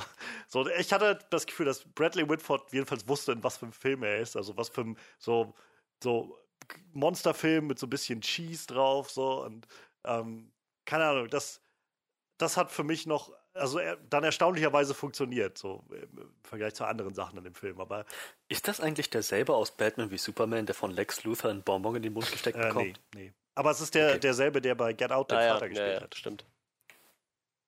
Äh, Da war er, glaube ich, noch nicht, also sah noch ein bisschen jünger aus und war noch ein bisschen schlanker, glaube ich. ah, ja, ja, alles klar. Mhm. Genau. Aber ja, also ich fand äh, so, ich war so ein bisschen skeptisch, als er so seine ersten Szenen hatte, so und äh, welche Richtung das jetzt geht, aber ich fand, sie hatten es nicht zu dick aufgetragen. Also ich äh, fand den Charakter dann doch irgendwie angenehm mit anzusehen. Ja, äh, wo wir bei Charakteren sind, also äh, ich mochte tatsächlich den Charakter von Mighty Bobby Brown ganz gerne. mit Madison, glaube ich, ne? Ich Mhm. muss auch sagen, also ich finde, sie hat halt den Rest von Ja. der Familie auch ziemlich an die Wand gespielt, irgendwie habe ich so das Gefühl. Dass, Ich muss sagen, ich fand Kyle Chandler, glaube ich, also den den Vater gespielt hat, noch, noch mit am ja, aber ich, ich fand die irgendwie so. beide ziemlich, ziemlich dünn. Also sowohl die Mutter als auch den Vater. So. Ich konnte halt bei beiden viele Sachen einfach nicht nachvollziehen, die die gemacht haben. So. Ich mag auch beide Schauspieler tatsächlich sehr gerne, aber die Charaktere Ja. finde ich nicht so geil. Ja, Also Ich wollte gerade sagen, über die Charaktere kann man sagen, was man will, aber wie heißt die Schauspielerin? Die ist doch auch. ja, ja, äh, Vera hier in den von Conjuring-Filmen. Oder so. Ich, keine Ahnung, ich kenne den Namen nicht so. Aber die ist halt, weiß nicht, die Ja, hat so ja, ein Fall, unglaubliches Ich Charisma. mag die Schauspieler halt auch echt gerne so. Ich fand die, wie Super. gesagt, die Charaktere irgendwie ein bisschen dünn. Ich fand halt die Tochter so mit am interessantesten irgendwie und wie gesagt, die Schauspielerin hat es ja auch gut gemeistert. Ist halt nett, dass man die auch mal außerhalb irgendwie von, von Stranger Things sieht und sie da auch abliefert. Ich hoffe, die hält so dieses Level halt. Ja. Ne? Sie ist ja jetzt eigentlich aus diesem Kinderstar-Alter schon fast raus mit 15, kann man das schon so sagen, so. Und sie liefert halt immer noch gut ab, so. Ich hoffe, die hat halt noch eine große Karriere vor sich, so. Ich mag die echt gerne irgendwie. Die ist sehr sympathisch und ich weiß nicht, und bis jetzt hat sie halt echt immer gut abgeliefert. Waren halt auch so Sachen bei dem Charakter, die ich nicht so ganz verstanden habe, so, aber sie hat auf jeden Fall echt abgeliefert, so. Ja, wie gesagt, also ich, ähm, ich würde Kyle Chandler, glaube ich, nochmal hervorheben. So, gerade bei dem, bei dem Antrieb, den diese Figur irgendwie bekommen hat und irgendwie diesen, also diese Charaktere waren, fand ich immer sehr hin und her gerissen zwischen halt, wir haben irgendwie eine, eine interessante Idee, wie wir sie irgendwie schreiben können, und dann müssen wir aber alles so schreiben, dass sie dem Plot dienlich sind. So. Und ähm, gerade unter diesem Betracht oder dieser Betrachtungsweise fand ich, hat Kyle Chandler aus diesem Vater noch am, für mich am meisten irgendwie mit rausgeholt, wo ich das Gefühl hatte, oh, ja, der Mann kann Schauspielern so. Und mit einem schlechteren Schauspieler wäre ich sofort ausgestiegen bei diesem Ja, Charakter. Wie gesagt, ich würde Ähm. jetzt auch seine schauspielerische Leistung nicht so, so äh, schlecht reden wollen. Ne? Wie gesagt, ich fand halt eher nur den Charakter relativ Mhm. dünn. Und äh, Ja, Ken Watanabe, der freue ich mich Immer wenn du den alten Jap- immer. Japaner brauchst oder so, dann, dann nimmst du immer Ken Watanabe, so, weil es irgendwie der, der beste Mann für diesen Job ist. Und wenn du jemanden brauchst, der noch älter ist, dann nimmst du Takeshi Kitano so, weil mehr Leute kennst du in Hollywood einfach nicht aus Japan gefühlt.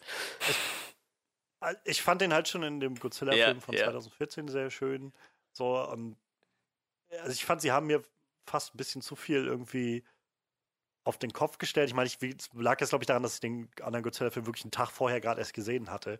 Und als dann der zweite Godzilla-Film anfing, habe ich so gedacht, irgendwie, also diese Monarch-Organisation fühlt sich irgendwie nicht mehr an wie die Monarch-Organisation aus dem letzten Film so. Aber wenigstens Ken Watanabe hat das noch so getragen, irgendwie das Ganze. Was da Das ist auch so echt ein cooler Schauspieler. Ich mag den echt total gerne in jedem Film. Und, und so, da- also das ist halt das, wo ich, wo ich meine, so, ich habe nichts gegen, ich sag mal, so stupid Blockbuster äh, Popcorn-Filme. So. Äh, Die Szene, wenn er da irgendwie im, im verstrahlten Gebiet aus seinem U-Boot steigt und sich dort den Helm abnimmt und so, so, das ist total dämlich, aber es ist.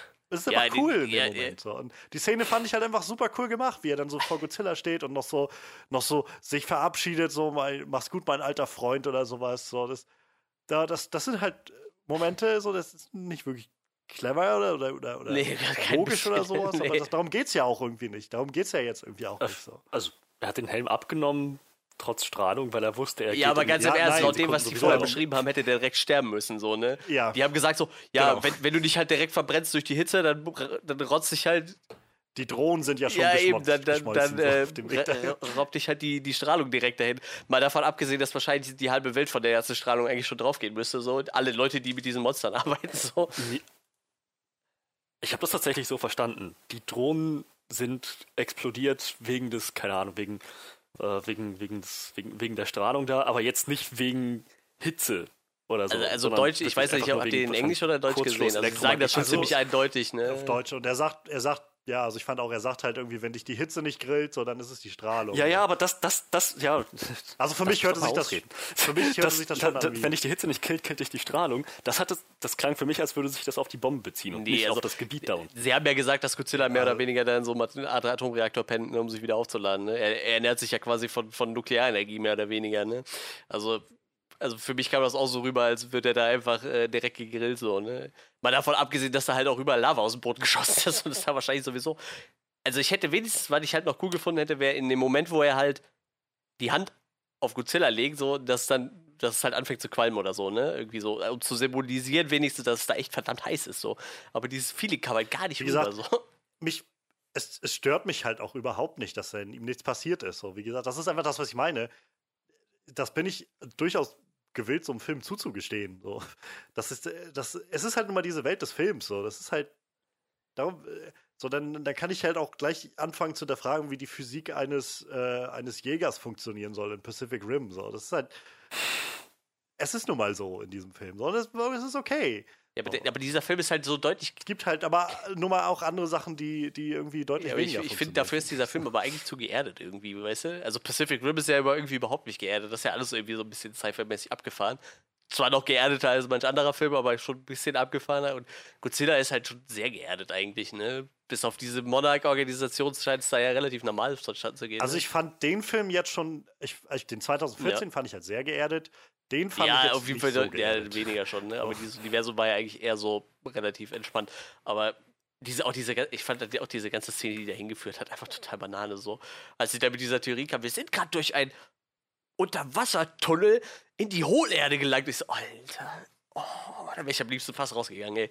Ganze, als er schon damit anfing, so, irgendwo gibt es eine Hohlerde und Godzilla bewegt sich. Ah, boah, das war echt. Ja, ja, das, das wirkte so ein bisschen, oh, wir streuen ja. mal kurz dieses Element rein und nachher greifen wir das vielleicht wieder auf. Oder? Dann wurde es aufgegriffen und auch noch auf so eine, ach, weiß ich, der, der hat sich so übermäßig gefreut. Das war so ein Moment, wo ich mir dachte, Alter, dieser, dieser Charakter kann echt nervig sein. Und ich war so froh, als dann die, hier Dr. Ch Cheng, Chien, Chen, ja, ja. Sie? Chen und Ja, Yen Chen. Chen, ja, die dann gesagt hat, ach, halt die Klappe. Und ich dachte, danke. Genau das wollte ich gerade auch sagen. Das war schon ein bisschen banal auf jeden Fall. Ich meine, vielleicht hat er ja sogar recht mit seiner komischen Hohle-Erde-Theorie da, aber ich weiß nicht. Ich glaube, ich bin dafür auch auf zu vielen Anti-Verschwörungstheorie-Seiten drauf, dass ich, ich kann Hohle-Erde nicht mehr hören. So. Wenn sie noch gesagt hätten, oder wenn noch Reptilienwesen aufgetaucht wären, da außer Godzilla, so irgendwelche Reptilien, wäre ich, glaube ich, gegangen, so, dann wäre es vorbei gewesen. So. Ich meine, so abgefahren waren sie dann nicht. Sie haben es ja irgendwie versucht, logisch zu erklären mit diesen Tunneln und so, aber boah, mir war das schon zu crazy irgendwie. Ja, aber Diese Reptiloiden haben sich ja, genau, irgendwie so. Du so Mini- lauter Reptiliden-Menschen. Ich habe eben schon wieder gelesen, da hat jemand wirklich die Behauptung aufgestellt, so, äh, Maria müsste halt ein Reptiloid sein und, und Jesus eigentlich eine Frau, so, weil Maria halt nur äh, äh, X-Chromosome zur Verfügung hatte, weil sie war noch Jungfrau und, und äh, da sie sich halt quasi äh, ohne Fremdeinwirkung gepaart hat, müsste sie halt ein Reptil sein und so. Also so richtig Banane. Sowas macht halt echt fertig, wenn man sowas liest. Und dann kommt halt so ein, so ein Hollywood-Film um die Ecke und dann greift halt so eine Hohlerde-Theorie noch irgendwie auf. Man kann sich auch einfach Ja, ja, zurechtfinden, sicher, natürlich, komplett. so höre, ne? Ich meine, ich lese das ja auch nicht auf Seiten. Äh, ich bin ja nicht in Gruppen von Leuten, die das ernsthaft meinen, sondern ich lese sowas halt auf dem goldenen. Anruf, ne, die sowas halt die ganze Zeit durch den Kakao ziehen. Aber es gibt halt Leute, die das halt echt äh, versuchen, ernsthaft zu verkaufen. Ne? Das ist halt echt total Banane, was es so gibt. Naja, e egal, äh, anderes Thema. Wir sind ja äh, noch bei den positiven Sachen tatsächlich. Wie fandet ihr denn so die ganzen Sounddesigns von den Monstern? Diese ganzen Schreie und, und irgendwie, was, was man da so gehört hat? Ja. Also, Sehr immersiv. Wirklich cool. Also gerade Ghidorah hatte ja schon im Trailer diesen Moment, wo er so seinen, seinen Laser abfeuert und weiß ich, dieses, dieses Brüllen, so ein ganz schrilles, hohes Ding, so ein bisschen wie Viserion, nachdem der Night King ihn verwandelt hatte. halt so, weiß nicht, aber halt irgendwie noch ein bisschen voluminöser. Richtig, ja, halt wie so, wie so, ein, wie so ein Titan. Das klang super geil. Dagegen Godzilla halt mit seinem ikonischen Brüllen. Dann Rodan wieder mit seinem ganz eigenen, das fast wieder so ein bisschen metallisch war. Ich weiß nicht, ich fand, die haben sich wirklich Mühe muss gegeben. ich auch sagen, dabei. also das Sounddesign hat mir echt gut gefallen in dem ganzen Film. Das war schon ziemlich cool. Ja, das, diese technische Komponente ist schon, Ja. kann man nicht viel, viel dran meckern. Das haben die jetzt schon gut gemacht. So. Ja, also auch gerade beim Sound, sag ich mal, wir hatten es vorhin schon, glaube ich, erwähnt, so, aber nochmal im Großen und Ganzen, ich fand den Soundtrack insgesamt auch eigentlich Mhm. ziemlich nett gemacht. So, ich fand in dem einen Trailer, also sie hatten so diese Trailer, die irgendwie mit Musik unterlegt waren. Ähm, und dann gab es aber halt diesen einen Trailer, der so vor allem mit so sehr so vielen Trommeln und so, so einem sehr starken Beat irgendwie unterlegt war. Und den fand ich mit am, also diesen Beat fand ich einfach unglaublich cool. Und davon gab es auch so viele Facetten irgendwie in dem Ganzen, dass es immer mal wieder dieses treibende Trommeln und sowas gab. Und weiß, ich fand, war ganz gut Ich kenne auch tatsächlich diesen, diesen Soundmensch gar nicht. Der hat wohl äh, Beer McCreary, der hat wohl ähm, God of War gemacht, also den neuesten Teil für die PlayStation 4, den Soundtrack. Und hat wohl viel an The Walking Dead an dem Soundtrack mitgearbeitet und Outlanders und hat wohl auch mal einen Emmy für, für Da Vinci's Demons gewonnen, für, für seinen Filmscore, so, für seinen Serienscore. Und, äh, aber mir sagte, hätte er so jetzt gar nicht viel gesagt, ehrlich gesagt. Happy Death Day to You hat er den Soundtrack wohl auch für gemacht. Ja, wie gesagt, aber ich finde es halt echt nett, dass sie halt auch diese alten, viele alte Themes wieder verbastelt haben. Ich habe halt nachher noch gelesen, wohl Mothra hatte wohl ein eigenes Theme, was halt auch angelehnt war an das Original und ich sag, dieses Original Godzilla-Theme haben sie halt wirklich mehr oder weniger eins zu eins übernommen, halt nur ein bisschen aufgepumpter, dass es halt noch ein bisschen epischer klingt, so, ne. Das mag ich halt, das ist halt so eine Melodie, die kriege ich halt auch echt nicht aus dem Kopf seit meiner Kindheit, so, ne. Dieses Standard-Godzilla-Theme irgendwie. Was halt echt in jedem japanischen Godzilla-Streifen kommt, wenn er das erste Mal auftaucht oder wenn es halt zu einem großen Showdown kommt. Ne? Halt schon seit, seit den 50ern dann, ne? seit der erste Godzilla rauskam. Das ist halt echt total krass. Ich hätte es halt cool gefunden, wenn sie irgendwie einen von den, von den alten japanischen Sounddesignern da noch dazu geholt hätten. So. Vielleicht, vielleicht war er eine beratend tätig oder so. Könnte ich mir sogar fast vorstellen. Mochte ich auf jeden Fall sehr gerne. Ja, was hätten wir denn noch so? Habt ihr noch was? Schauspiel hatten wir, Action hatten wir, Inszenierung hatten wir, Musik hatten wir. Hm, wie gesagt, die Geschichte mit den mit der Familie, die halt nach den Events von 2014 sich im Prinzip Die haben doch dann trennt und dann wieder zusammenfindet. Gerade mit der Tochter ist Madison als dieses Schlüsselelement, die zwischen ihren Eltern entscheiden muss, wählen muss und am Ende stehen sie dann doch alle auf derselben Seite, weil, naja, weil die Monster einfach mal nicht nach den Regeln spielen, wie sie sich das vorgestellt haben. Das ist, weiß nicht, das hat für mich halt wirklich Sinn ergeben. So, es war nicht aufgesetzt, so wir müssen jetzt irgendwas machen, damit die Familie zusammenkommt, sondern die Monster waren die Rahmenhandlung. Das was, das, was die Monster gemacht haben, war so das, was den Plot vorantreibt. Und die Charaktere haben sich entsprechend verhalten. Also ja, es war logisch, dass die Familie am Ende wieder auf derselben Seite steht. Mhm. Mhm. Ja, ich, also lass uns mal so stehen. So, für mich hat das halt, für Ja, mich hat das halt ja, nicht wirklich genau. funktioniert, aber ich sag da auch noch nichts zu, tatsächlich. ist, ist nee. gut. Also, Aber dann, dann, dann bin ich jetzt, glaube ich, auch. ja, dann fertig. würde ich sagen, dann, dann switchen wir doch mal zu den Sachen, die. Vielleicht gab es ja so die eine oder andere Sache, die in dem Film nicht so gut funktioniert hat. Schauen wir mal. ich, ich würde einfach gerne mal anfangen und zwar mit, mit dem grundlegenden Element, weil ich, dass sie diese, diese Kritikpunkte immer zu, ja, es geht nicht um die Menschen und so weiter. Und darauf will ich auch erstmal gar nicht aufgehen, eingehen. Da habe ich auch Probleme mit, aber ich fand halt, gerade was diese Action angeht, gab es, wir hatten es vorhin schon mal angerissen, es gab so viele Momente, die irgendwie, fand ich, ein bisschen sehr unübersichtlich waren. Ähm, einfach von der Art und Weise, wie irgendwie zwischen so der Perspektiven hin und her gesch geschnitten wurde, wie irgendwie so nah aufeinander was gezeigt wurde oder sowas. Dazu kommt, das Ganze spielt dann irgendwie viel im Dunkeln und im Sturm und so. Ähm, aber mal unabhängig davon, warum mir halt gerade der 2014er Godzilla so gefallen hat, ist, weil diese Action so darauf hingearbeitet wurde, dass diese Action kommt. So, so mit der Antizipation gespielt wurde.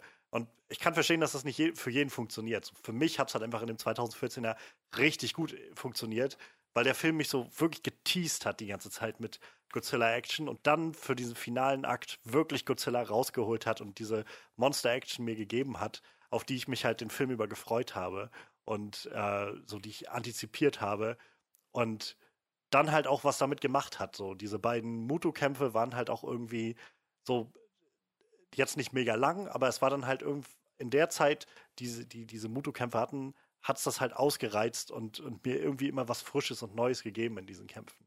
Ich muss halt sagen, wirklich lang. Ich, für mich in diesem, in diesem Film war es jetzt für mich so, dass sich das ab einem gewissen Punkt einfach abgenutzt hat. Weil einfach nicht viel mehr dahinter stand als so dieses.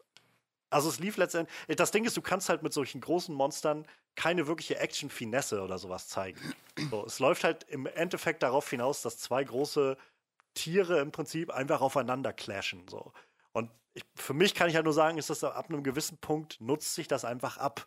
Und sie haben halt relativ früh dann schon angefangen, Godzilla und äh, Ghidorah aufeinander prallen zu lassen, dann irgendwann äh, Ghidorah und Rodan und dann wieder Godzilla und Ghidorah und dann wieder Godzilla und Ghidorah und es irgendwo kommt es dann immer bloß wieder rauf aus zwei Monster, die halt so ineinander clashen und irgendwo fehlt mir dann, gerade wenn wir dann am dritten Akt ankommen, der halt am, am bombastischsten gemacht ist von allen, fehlt mir dann trotzdem das Gefühl von, ach, ja, keine Ahnung, ich hätte jetzt lieber das Gefühl gehabt, dass es was Besonderes darstellt, aber ich habe eigentlich nur das Gefühl, es ist so, es ist halt das, was ich den ganzen Film über schon sehe.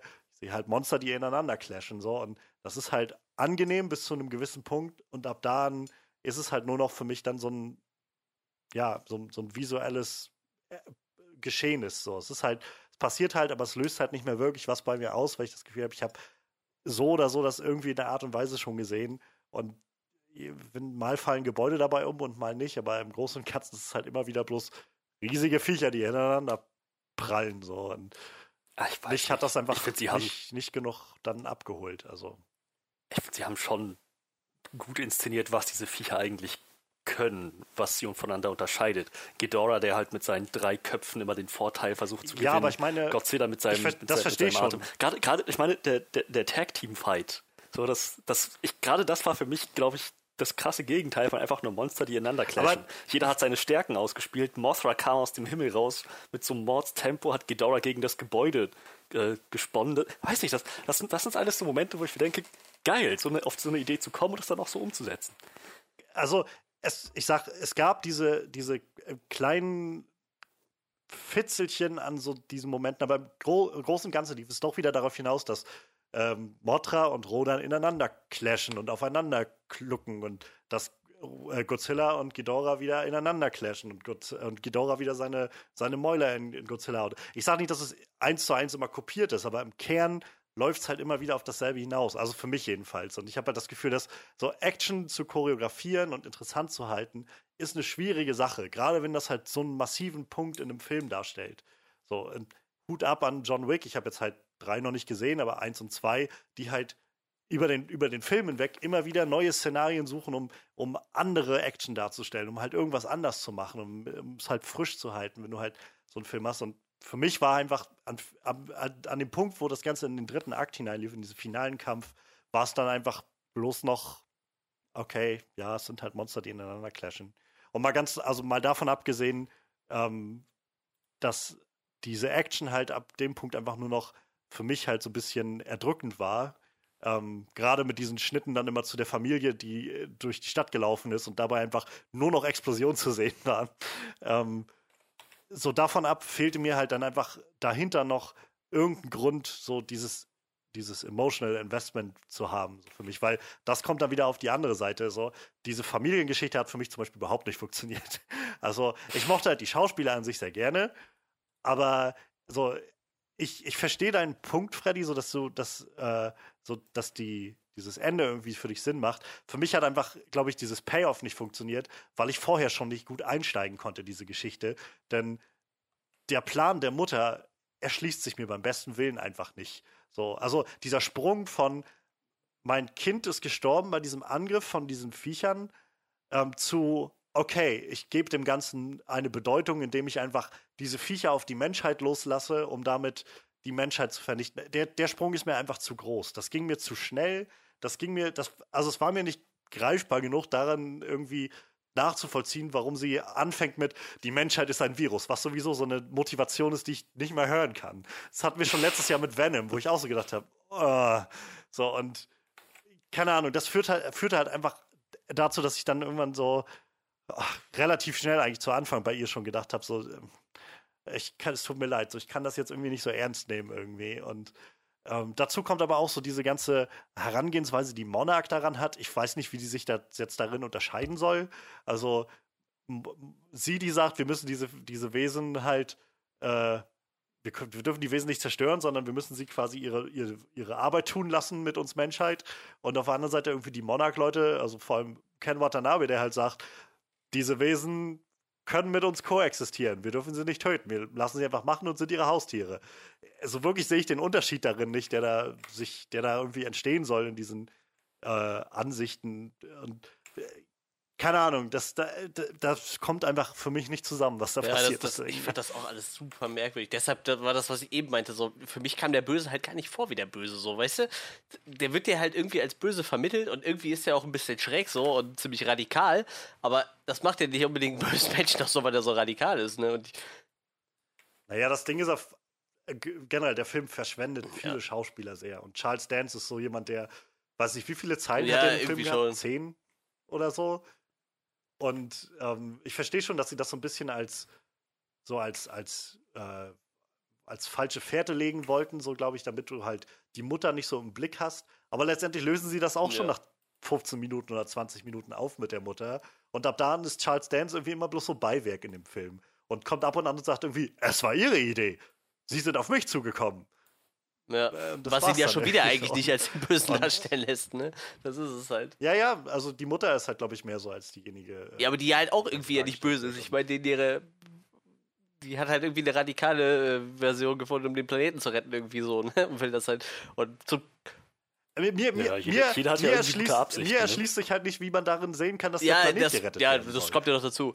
So, das ist einfach das, was ich mir, was der Film mir einfach nicht gegeben hat. Ein Punkt, warum ich das glauben soll. Sie glaubt es ja selber, nach, halt nachdem so, alle Monster unterwegs sind, nicht mehr. Also von daher. Es ist halt, keine Ahnung, diese Vorstellung von, also, sie, sie tanzen so ein bisschen um diesen Punkt herum, so, sie hätten, sie, sie sollten die Titanen töten und so und dann machen sie es aber nicht und dann sind sie irgendwann einfach darauf angewiesen, dass Godzilla kommt und die den Arsch rettet. So. Aber sie, am Anfang, wenn es halt darum geht, sie damit zu konfrontieren, warum haben sie die nicht getötet, wird immer bloß so gesagt, ne, wir, wir können in Koexistenz leben. Wie? Wie soll das funktionieren? So, es, es tut mir leid, ich habe keine Vorstellung davon, wie diese Viecher, die einfach, selbst wenn sie es nicht wollen, einfach alles platt machen, wo sie sich bewegen. Wie sollen wir in Koexistenz mit denen leben? So, und das ist sowas, wo der Film einfach für mich dann darum herumtanzt, um, um diese Frage, die er selbst irgendwie aufwirft. Und dann, äh, ja, und dann mir, mich, mir keinerlei Grund gibt, mich für die einen zu engagieren, so wirklich, noch für die anderen. Und dann, äh, ja, wie gesagt, das ist an allen Ecken und Enden funktioniert diese Story irgendwie für Ja, aber ich finde, das spiegelt sich bei mir halt auch bei den, bei den Eltern dann so wieder, weißt du? Das ist halt genau dasselbe, weil du da auch irgendwie so den einen auf der einen Seite und die andere auf der anderen Seite hast und die Unternehmung hat alle total Banane sind. Der Vater hat ja erstmal noch ganz andere Ansichten. Also der will ja im Endeffekt nur Godzilla tot sehen, weil er seinen Sohn verloren hat. Aber äh, das kam halt auch alles irgendwie überhaupt nicht bei mir rüber. Und das war auch das, was ich halt meinte, so ganz am Anfang schon.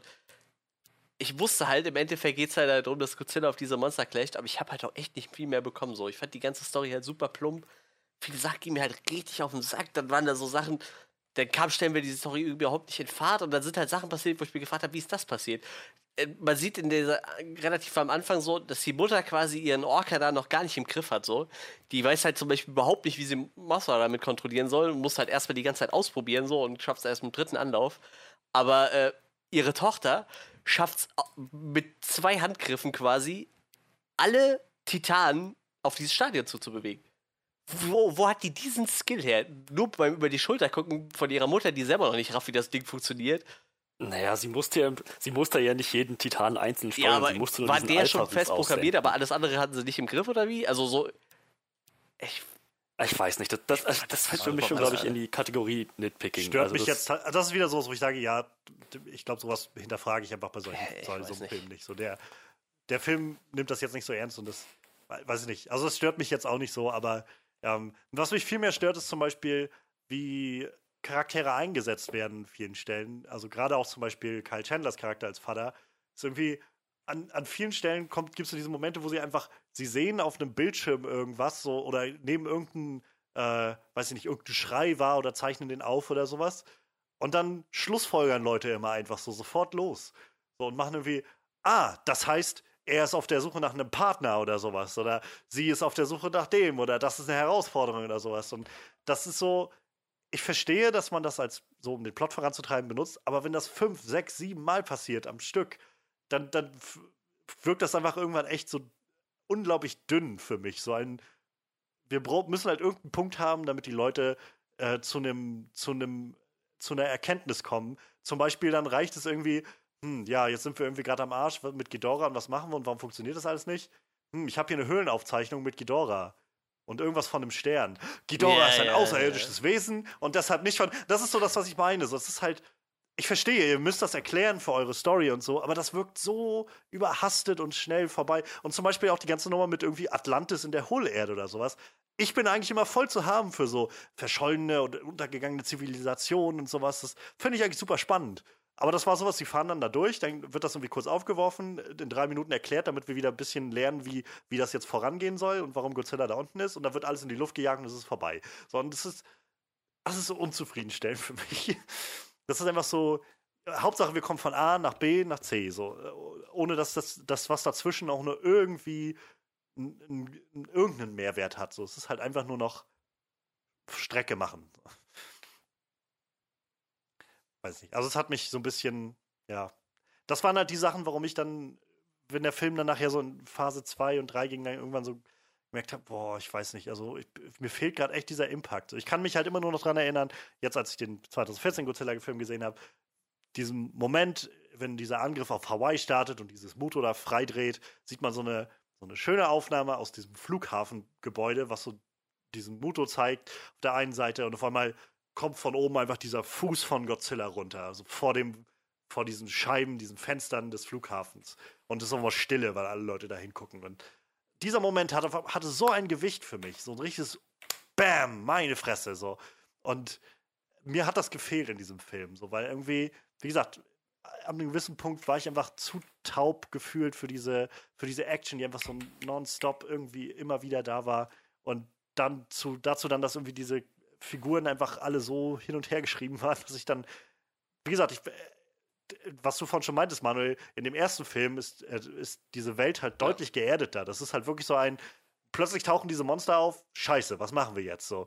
Ähm, und in diesem Film ist halt deutlich mehr so diese Typen Movie-Tropes, so ein bisschen dieses, so alles äh, deutlich mehr so überhöhte ähm, Realität, die da so drin steckt, was halt nicht nicht Schlimmes per se. Nur für mich hat es halt, halt dazu geführt, dass ich dann auch nicht mehr wirklich ernst nehmen konnte. Also so dieses Gefühl von ähm, Bedrohung, was irgendwie da drin lag, auch gerade für, bei dem ersten Godzilla-Film für mich, so dieses Gefühl von, oh mein Gott, hier, hier geht echt, hier stehen viele Menschenleben auf dem Spiel und hier, hier droht halt echt viel Gefahr, einfach nur dadurch, dass diese Viecher existieren. So, das ging halt relativ schnell verloren für einen, ja, eigentlich geht es doch nur darum, dass wir für diese Monster sind oder für Godzilla sind, so, weil das soll doch kämpfen, so.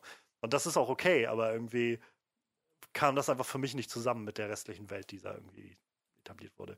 Und eine Sache, die mich auch irgendwie ab einem gewissen Punkt gestört hat, weiß ich, 50 Prozent des Films sind einfach nur in irgendwelchen dunklen Räumen, wo irgendwelche Lichter im Hintergrund blinken oder Bildschirme an sind, weil einfach, wenn die Menschen was zu tun hatten, was einfach in den meisten Fällen, in neun von zehn Fällen, waren die Szenen der Menschen einfach nur in irgendwelchen U-Boot-Cockpits oder Flugzeug-Cockpits oder ja, ja. in irgendwelchen Öltanker-Bunkern oder sowas. Ja, naja. Das ist vielleicht ein Punkt, wo ich mich noch anschließen würde. Der Trailer hat so ein bisschen aussehen lassen, gerade mit Millie Bobby Brown, die da um Hilfe ruft. Hat, vom Editing her schien das so, als wäre sie in dieser menschenverlassenen Metropole, wo irgendwie noch alle ums Überleben kämpfen nach dem Angriff der der, der Titanen und sie hat irgendwo in diesem Ausnahmezustand noch ein Funkgerät gefunden und äh, ja, genau. setzt irgendwie ihren Plan in die Tat um. So, das ist mehr so dieses, keine Ahnung, so dieses Walking Dead Feeling von der Zivilisation, die jetzt gerade echt in so einer, in so einer Krise steckt, äh, durchkommt. Ähm, ja, letzten Endes war es das nicht. Wir haben wirklich nur diese einzelnen Charaktere betrachtet und die verfolgt. Äh, und ja, das war dann mhm. ganz oft nur in Cockpits und nicht so.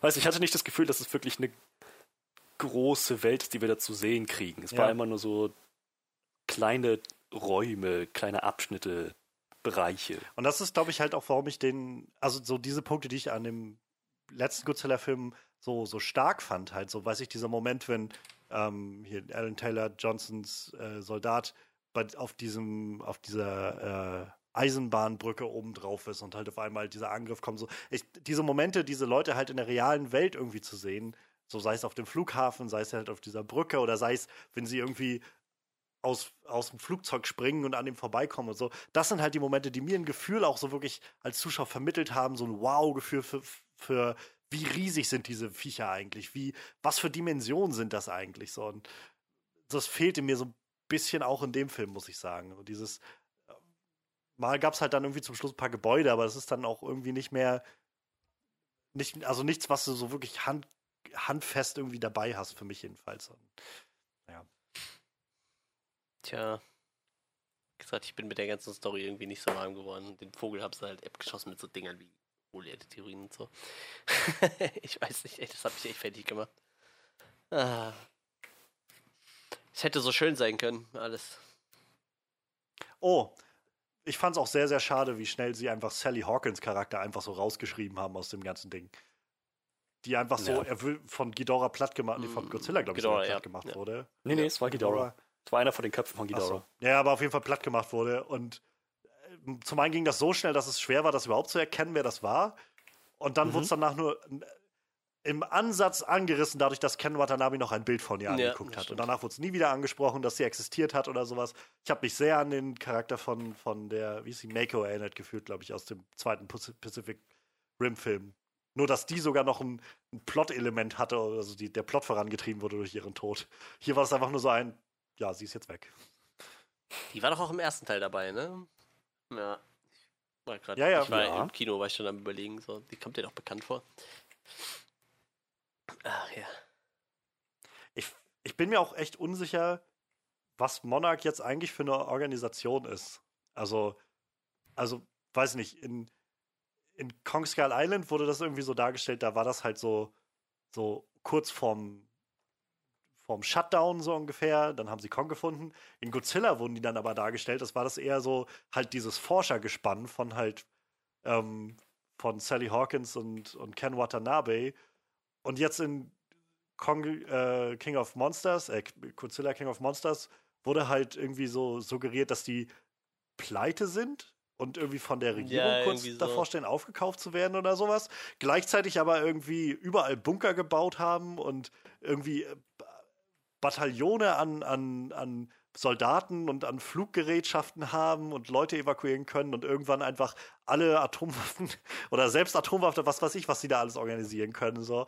Ich weiß nicht, das ist, war- das ist jetzt kein großer Kritikpunkt, das ist einfach nur, wo ich das Also das ich, ich glaube, es war eher so, ähm, dass die, ähm, weil sie so viele Geheimniskrämerei betrieben haben sollen, glaube ich, vor Gericht standen und deshalb von der äh, US-Armee geschluckt werden sollten, äh, dass die quasi die Kontrolle über dieses Ding nehmen und halt die, die dass sie die Infos quasi rausbrücken müssen. Ne? Ja, so habe ich es auf jeden Fall verstanden. Irgendwie kam es so rüber. Und ich weiß halt gar nicht, waren diese ganzen Flugzeuge denn wirklich von denen oder hat da halt auch echt die US-Armee viel mit reingebuttert? So, ne? Es war, also bei den Jets weiß ich jetzt nicht, aber diese ganzen Transportflugzeuge, die da bei Rodans äh, äh, Ausbruch da alle auf dem, äh, auf dem Flugplatz standen, die hatten alle dieses Monarch-Symbol drauf. Das waren alles diese, diese Heli-Carrier-Dinger, was weiß ich, wie die heißen. Also keine Ahnung, ist halt einfach so, ich verstehe schon, es ist eine geheimnisvolle Organisation, aber keine Ahnung. Es war so, wo ich mich manchmal gefragt habe, wie viel Macht haben sie jetzt? Haben sie etwa wieder so unglaublich viel Macht, dass sie selbst die ganzen Atomwaffen der Welt irgendwie äh, lenken können oder, oder organisieren können? Oder, oder haben sie irgendwie keine Macht und sind davor vor der Regierung geschluckt zu Weiß man eigentlich überhaupt, wer der Chef von dem Laden ist? Nicht so wirklich, ne? Jetzt, es wurde, glaube ich, nicht explizit gesagt. So der, der Nee. Eindruck war halt so, dass Ken Watanabe irgendwie der Typ war. Der war ja auch der, der die Anweisung gegeben hat, so mit nicht schießen. Also so der. Charakter wird ja beschrieben als a high-ranked scientist working for Monarch. Also es klingt ja nicht so, als wäre er der Chef von dem Laden. Ne? Ich weiß es halt Ja. echt nicht so. Also keine Ahnung. Also da wird ja mit Sicherheit irgendwo noch so, so ein krasser Dude oben drüber sitzen, der vielleicht irgendwann mal auftaucht und äh, ja oder Lady Oder natürlich. eine Lady. Was ist die weibliche Form von Dude? Dudette? Ich weiß nicht. Ja, irg- irgendwer auf jeden Fall oben drüber sitzt, der noch da irgendwie äh, was zu kamellen hat. So. Ich weiß nicht. Vielleicht heben sie sich das ja für später auf. So wie, ähm, wie ist der Charakter von dem Game of Thrones Fuzzi nochmal? Ich hab's vergessen. Ähm, Ja, ja, was? genau. Charles Dance meinst du? Oder? Der Ja.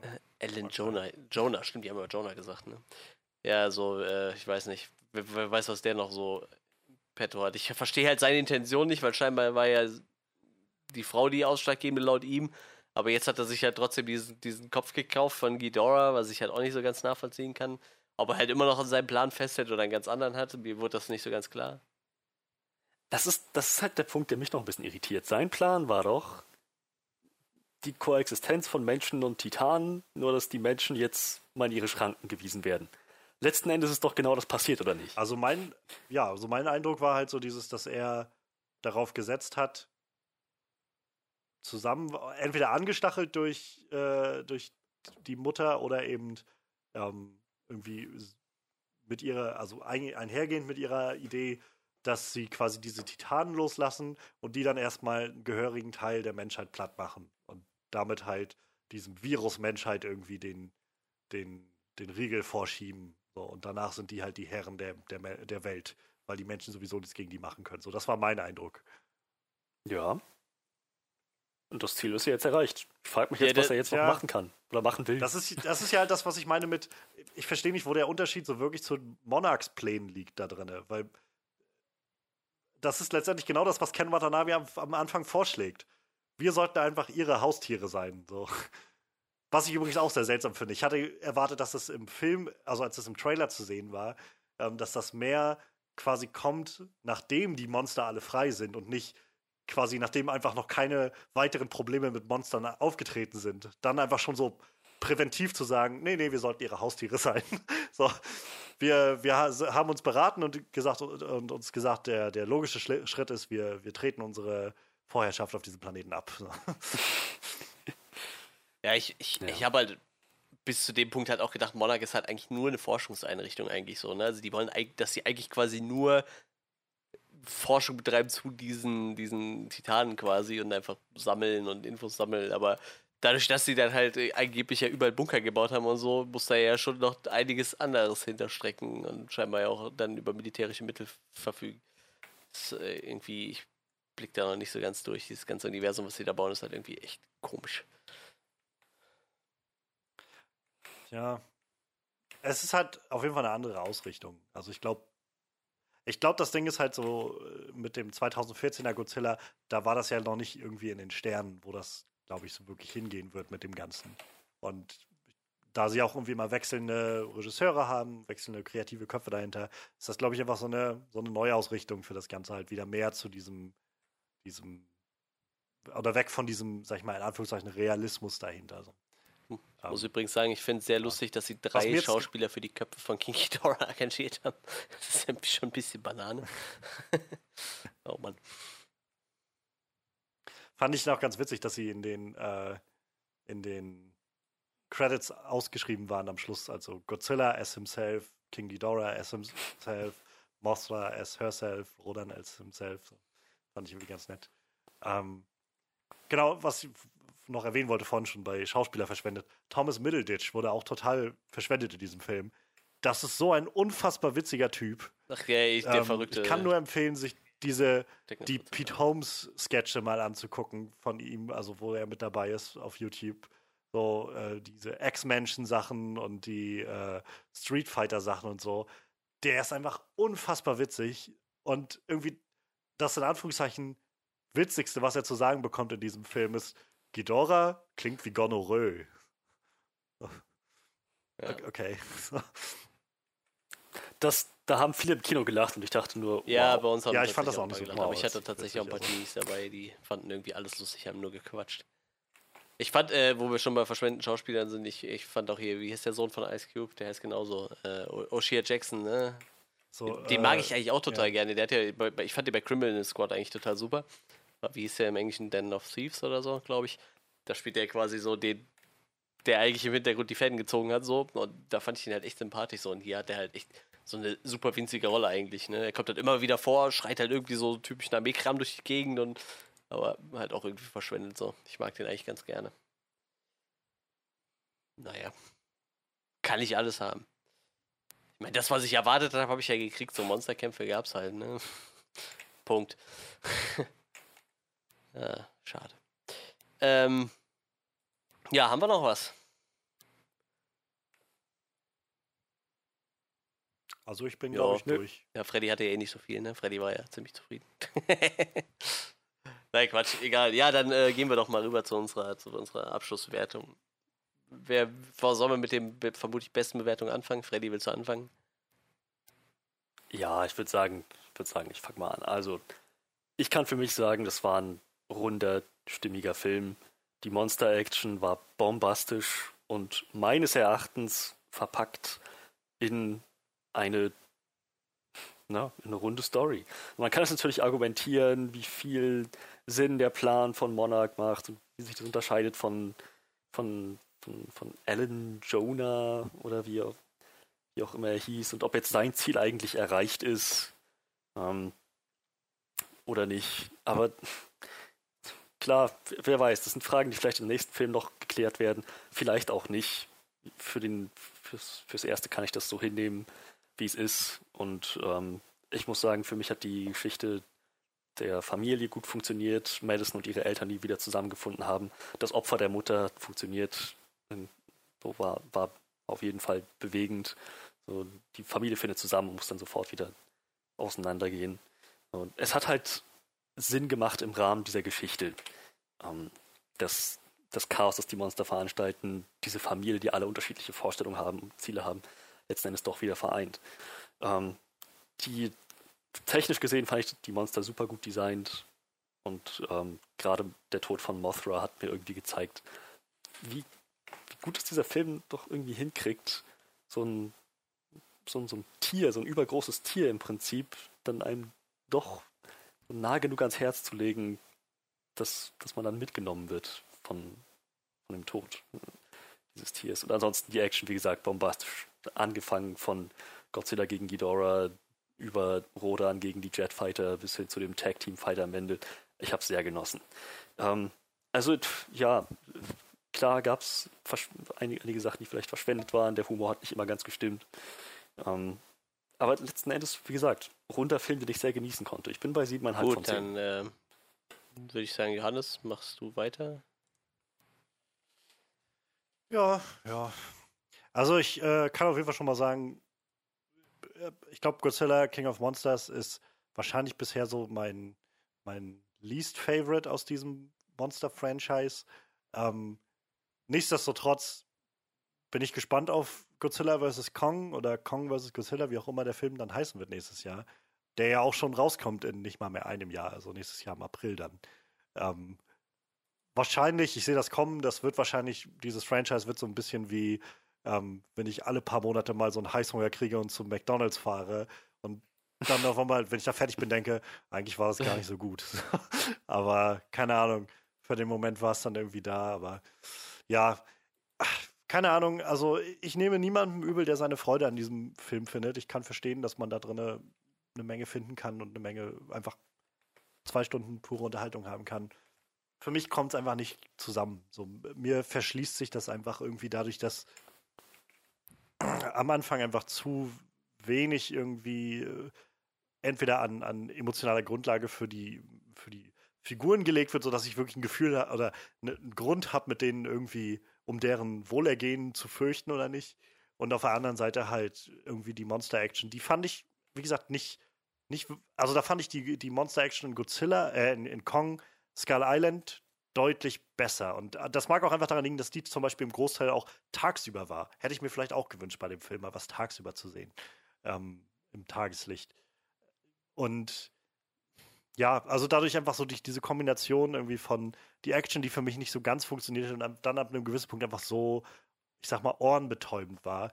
Ähm, mit dem Rest, über den ich mich halt auch nicht wirklich so erfreuen konnte oder wo ich mich so wirklich nicht vernetzen mit konnte, bin ich halt rausgekommen aus dem Film mit so einem Gefühl von, ja, also hat, hat mir jetzt irgendwie nicht das Gefühl gegeben, was ich mir erhofft hatte, halt mal so ein, so ein bisschen dieses gepowerte Wow-Gefühl zu bekommen. Und naja, also wie gesagt, ich nehme niemanden übel, der da drin seine Freude findet. Ich kann das verstehen. Für mich hat es nicht so funktioniert. Ich bin bei viereinhalb von zehn. Ja, ich bin halt äh, mit einem guten Gefühl ins Kino gegangen. Ich habe mich ziemlich auf Monster Action gefreut. Ähm, ich konnte mir schon ungefähr ausmalen, was passiert. Ich, ich glaube, dieses King of Monster, ich weiß nicht, wie genau sie sich dran halten, aber King of Monsters gibt es ja quasi schon mal. Äh, vor, vorher ist er irgendwie vor 40, 50 Jahren schon mal in Japan rausgekommen, auch mit einer ähnlichen Bes- Monsterbesetzung. Ich glaube sogar exakt dieselbe. Und ähm, ich kann jetzt nicht sagen, dass ich den Film noch irgendwie auf dem Schirm hatte, so, aber ich, ich habe schon ziemlich was Episches erwartet. Ich meine, wir reden hier von, von mit den, den krassesten Monstern in diesem ganzen Godzilla-Franchise, die da auftauchen. Inklusive ähm, Mothra, die halt irgendwie ziemlich cool und mystisch ist und, und äh, irgendwie trotzdem sehr niedlich wirkt so und habe mich da echt drauf gefreut und äh, ja, ich habe halt leider auch irgendwie nur das, das bekommen, was ich halt gedacht habe. So, ich habe halt nur, nur diese Monster-Action bekommen, die halt echt cool war und auch optisch gut aussah. Ich, ich bin zwar nicht mit dem Design so ganz konform, was sie da gewählt haben, aber so prinzipiell visuell hat das echt viel hergemacht. Aber die Story hat mich halt echt so gar nicht abgeholt und ich fand die Charaktere waren auch alle echt irgendwie. Da ist mir keiner irgendwie nahe gegangen oder war mir wichtig. Ich, ja, soll halt angeblich nur um die, die soll in erster Linie um die Monster gehen, sch, sch, schön und gut, aber weiß ich nicht, wenn ich versuche halt eine Story aufzubauen, dann sollte man schon irgendwie die Charaktere auch gut schreiben und sie einem nahe gehen. Ich, ich glaube halt so, Miley Bobby Browns Charakter fand ich halt so noch mit am, am besten in diesem ganzen Film. Und äh, Ken Watanabe einfach, weil weil es ein cooler Typ ist. Und ähm, ich, ich weiß nicht, mich hat das alles irgendwie nicht abgeholt. Ich war echt ein bisschen enttäuscht, als ich aus dem Kino gekommen bin. Und ich, ich ja, ich stand dann auch irgendwo bei viereinhalb von zehn. Ja.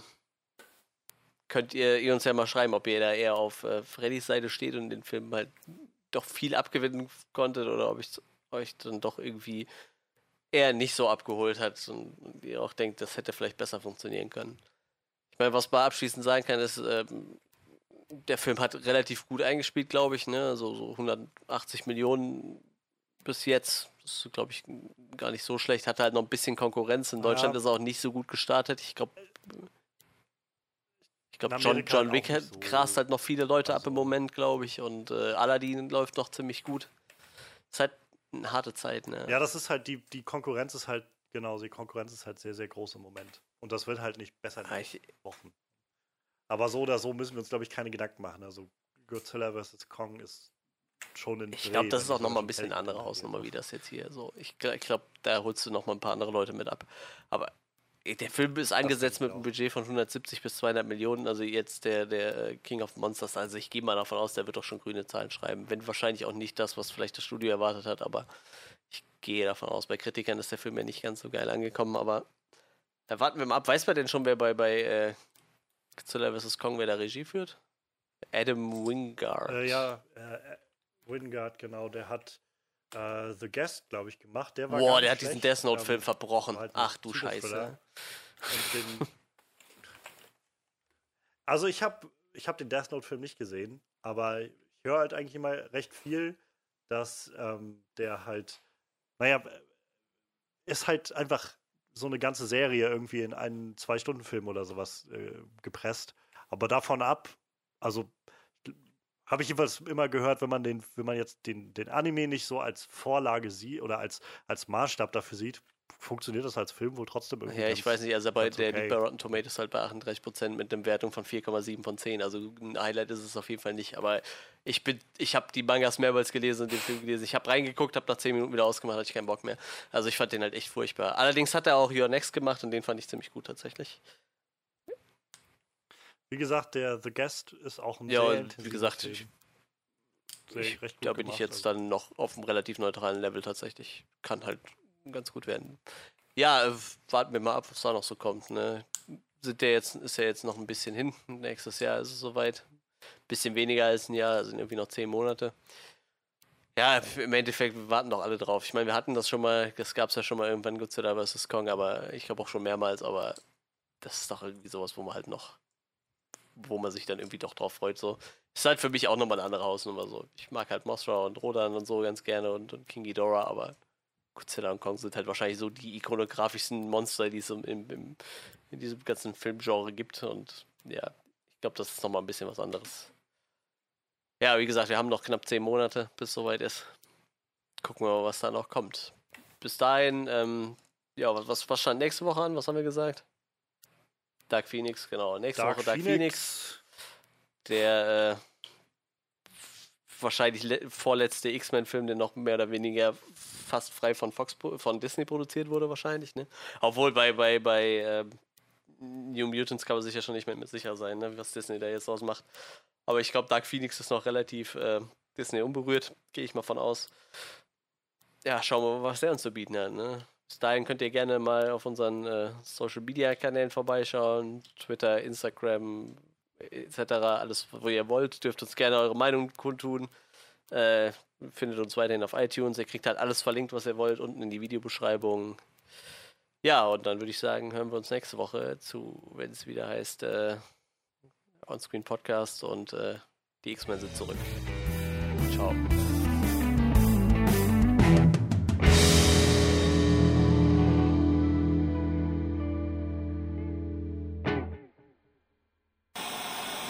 Radiosender boykottieren Sarah Connor's Hit, habe ich übrigens gerade gelesen. Vielleicht könnte man das als News nehmen. Wir dachten uns, wir machen mal so einen kleinen Change of Pace, ein bisschen mal was anderes machen.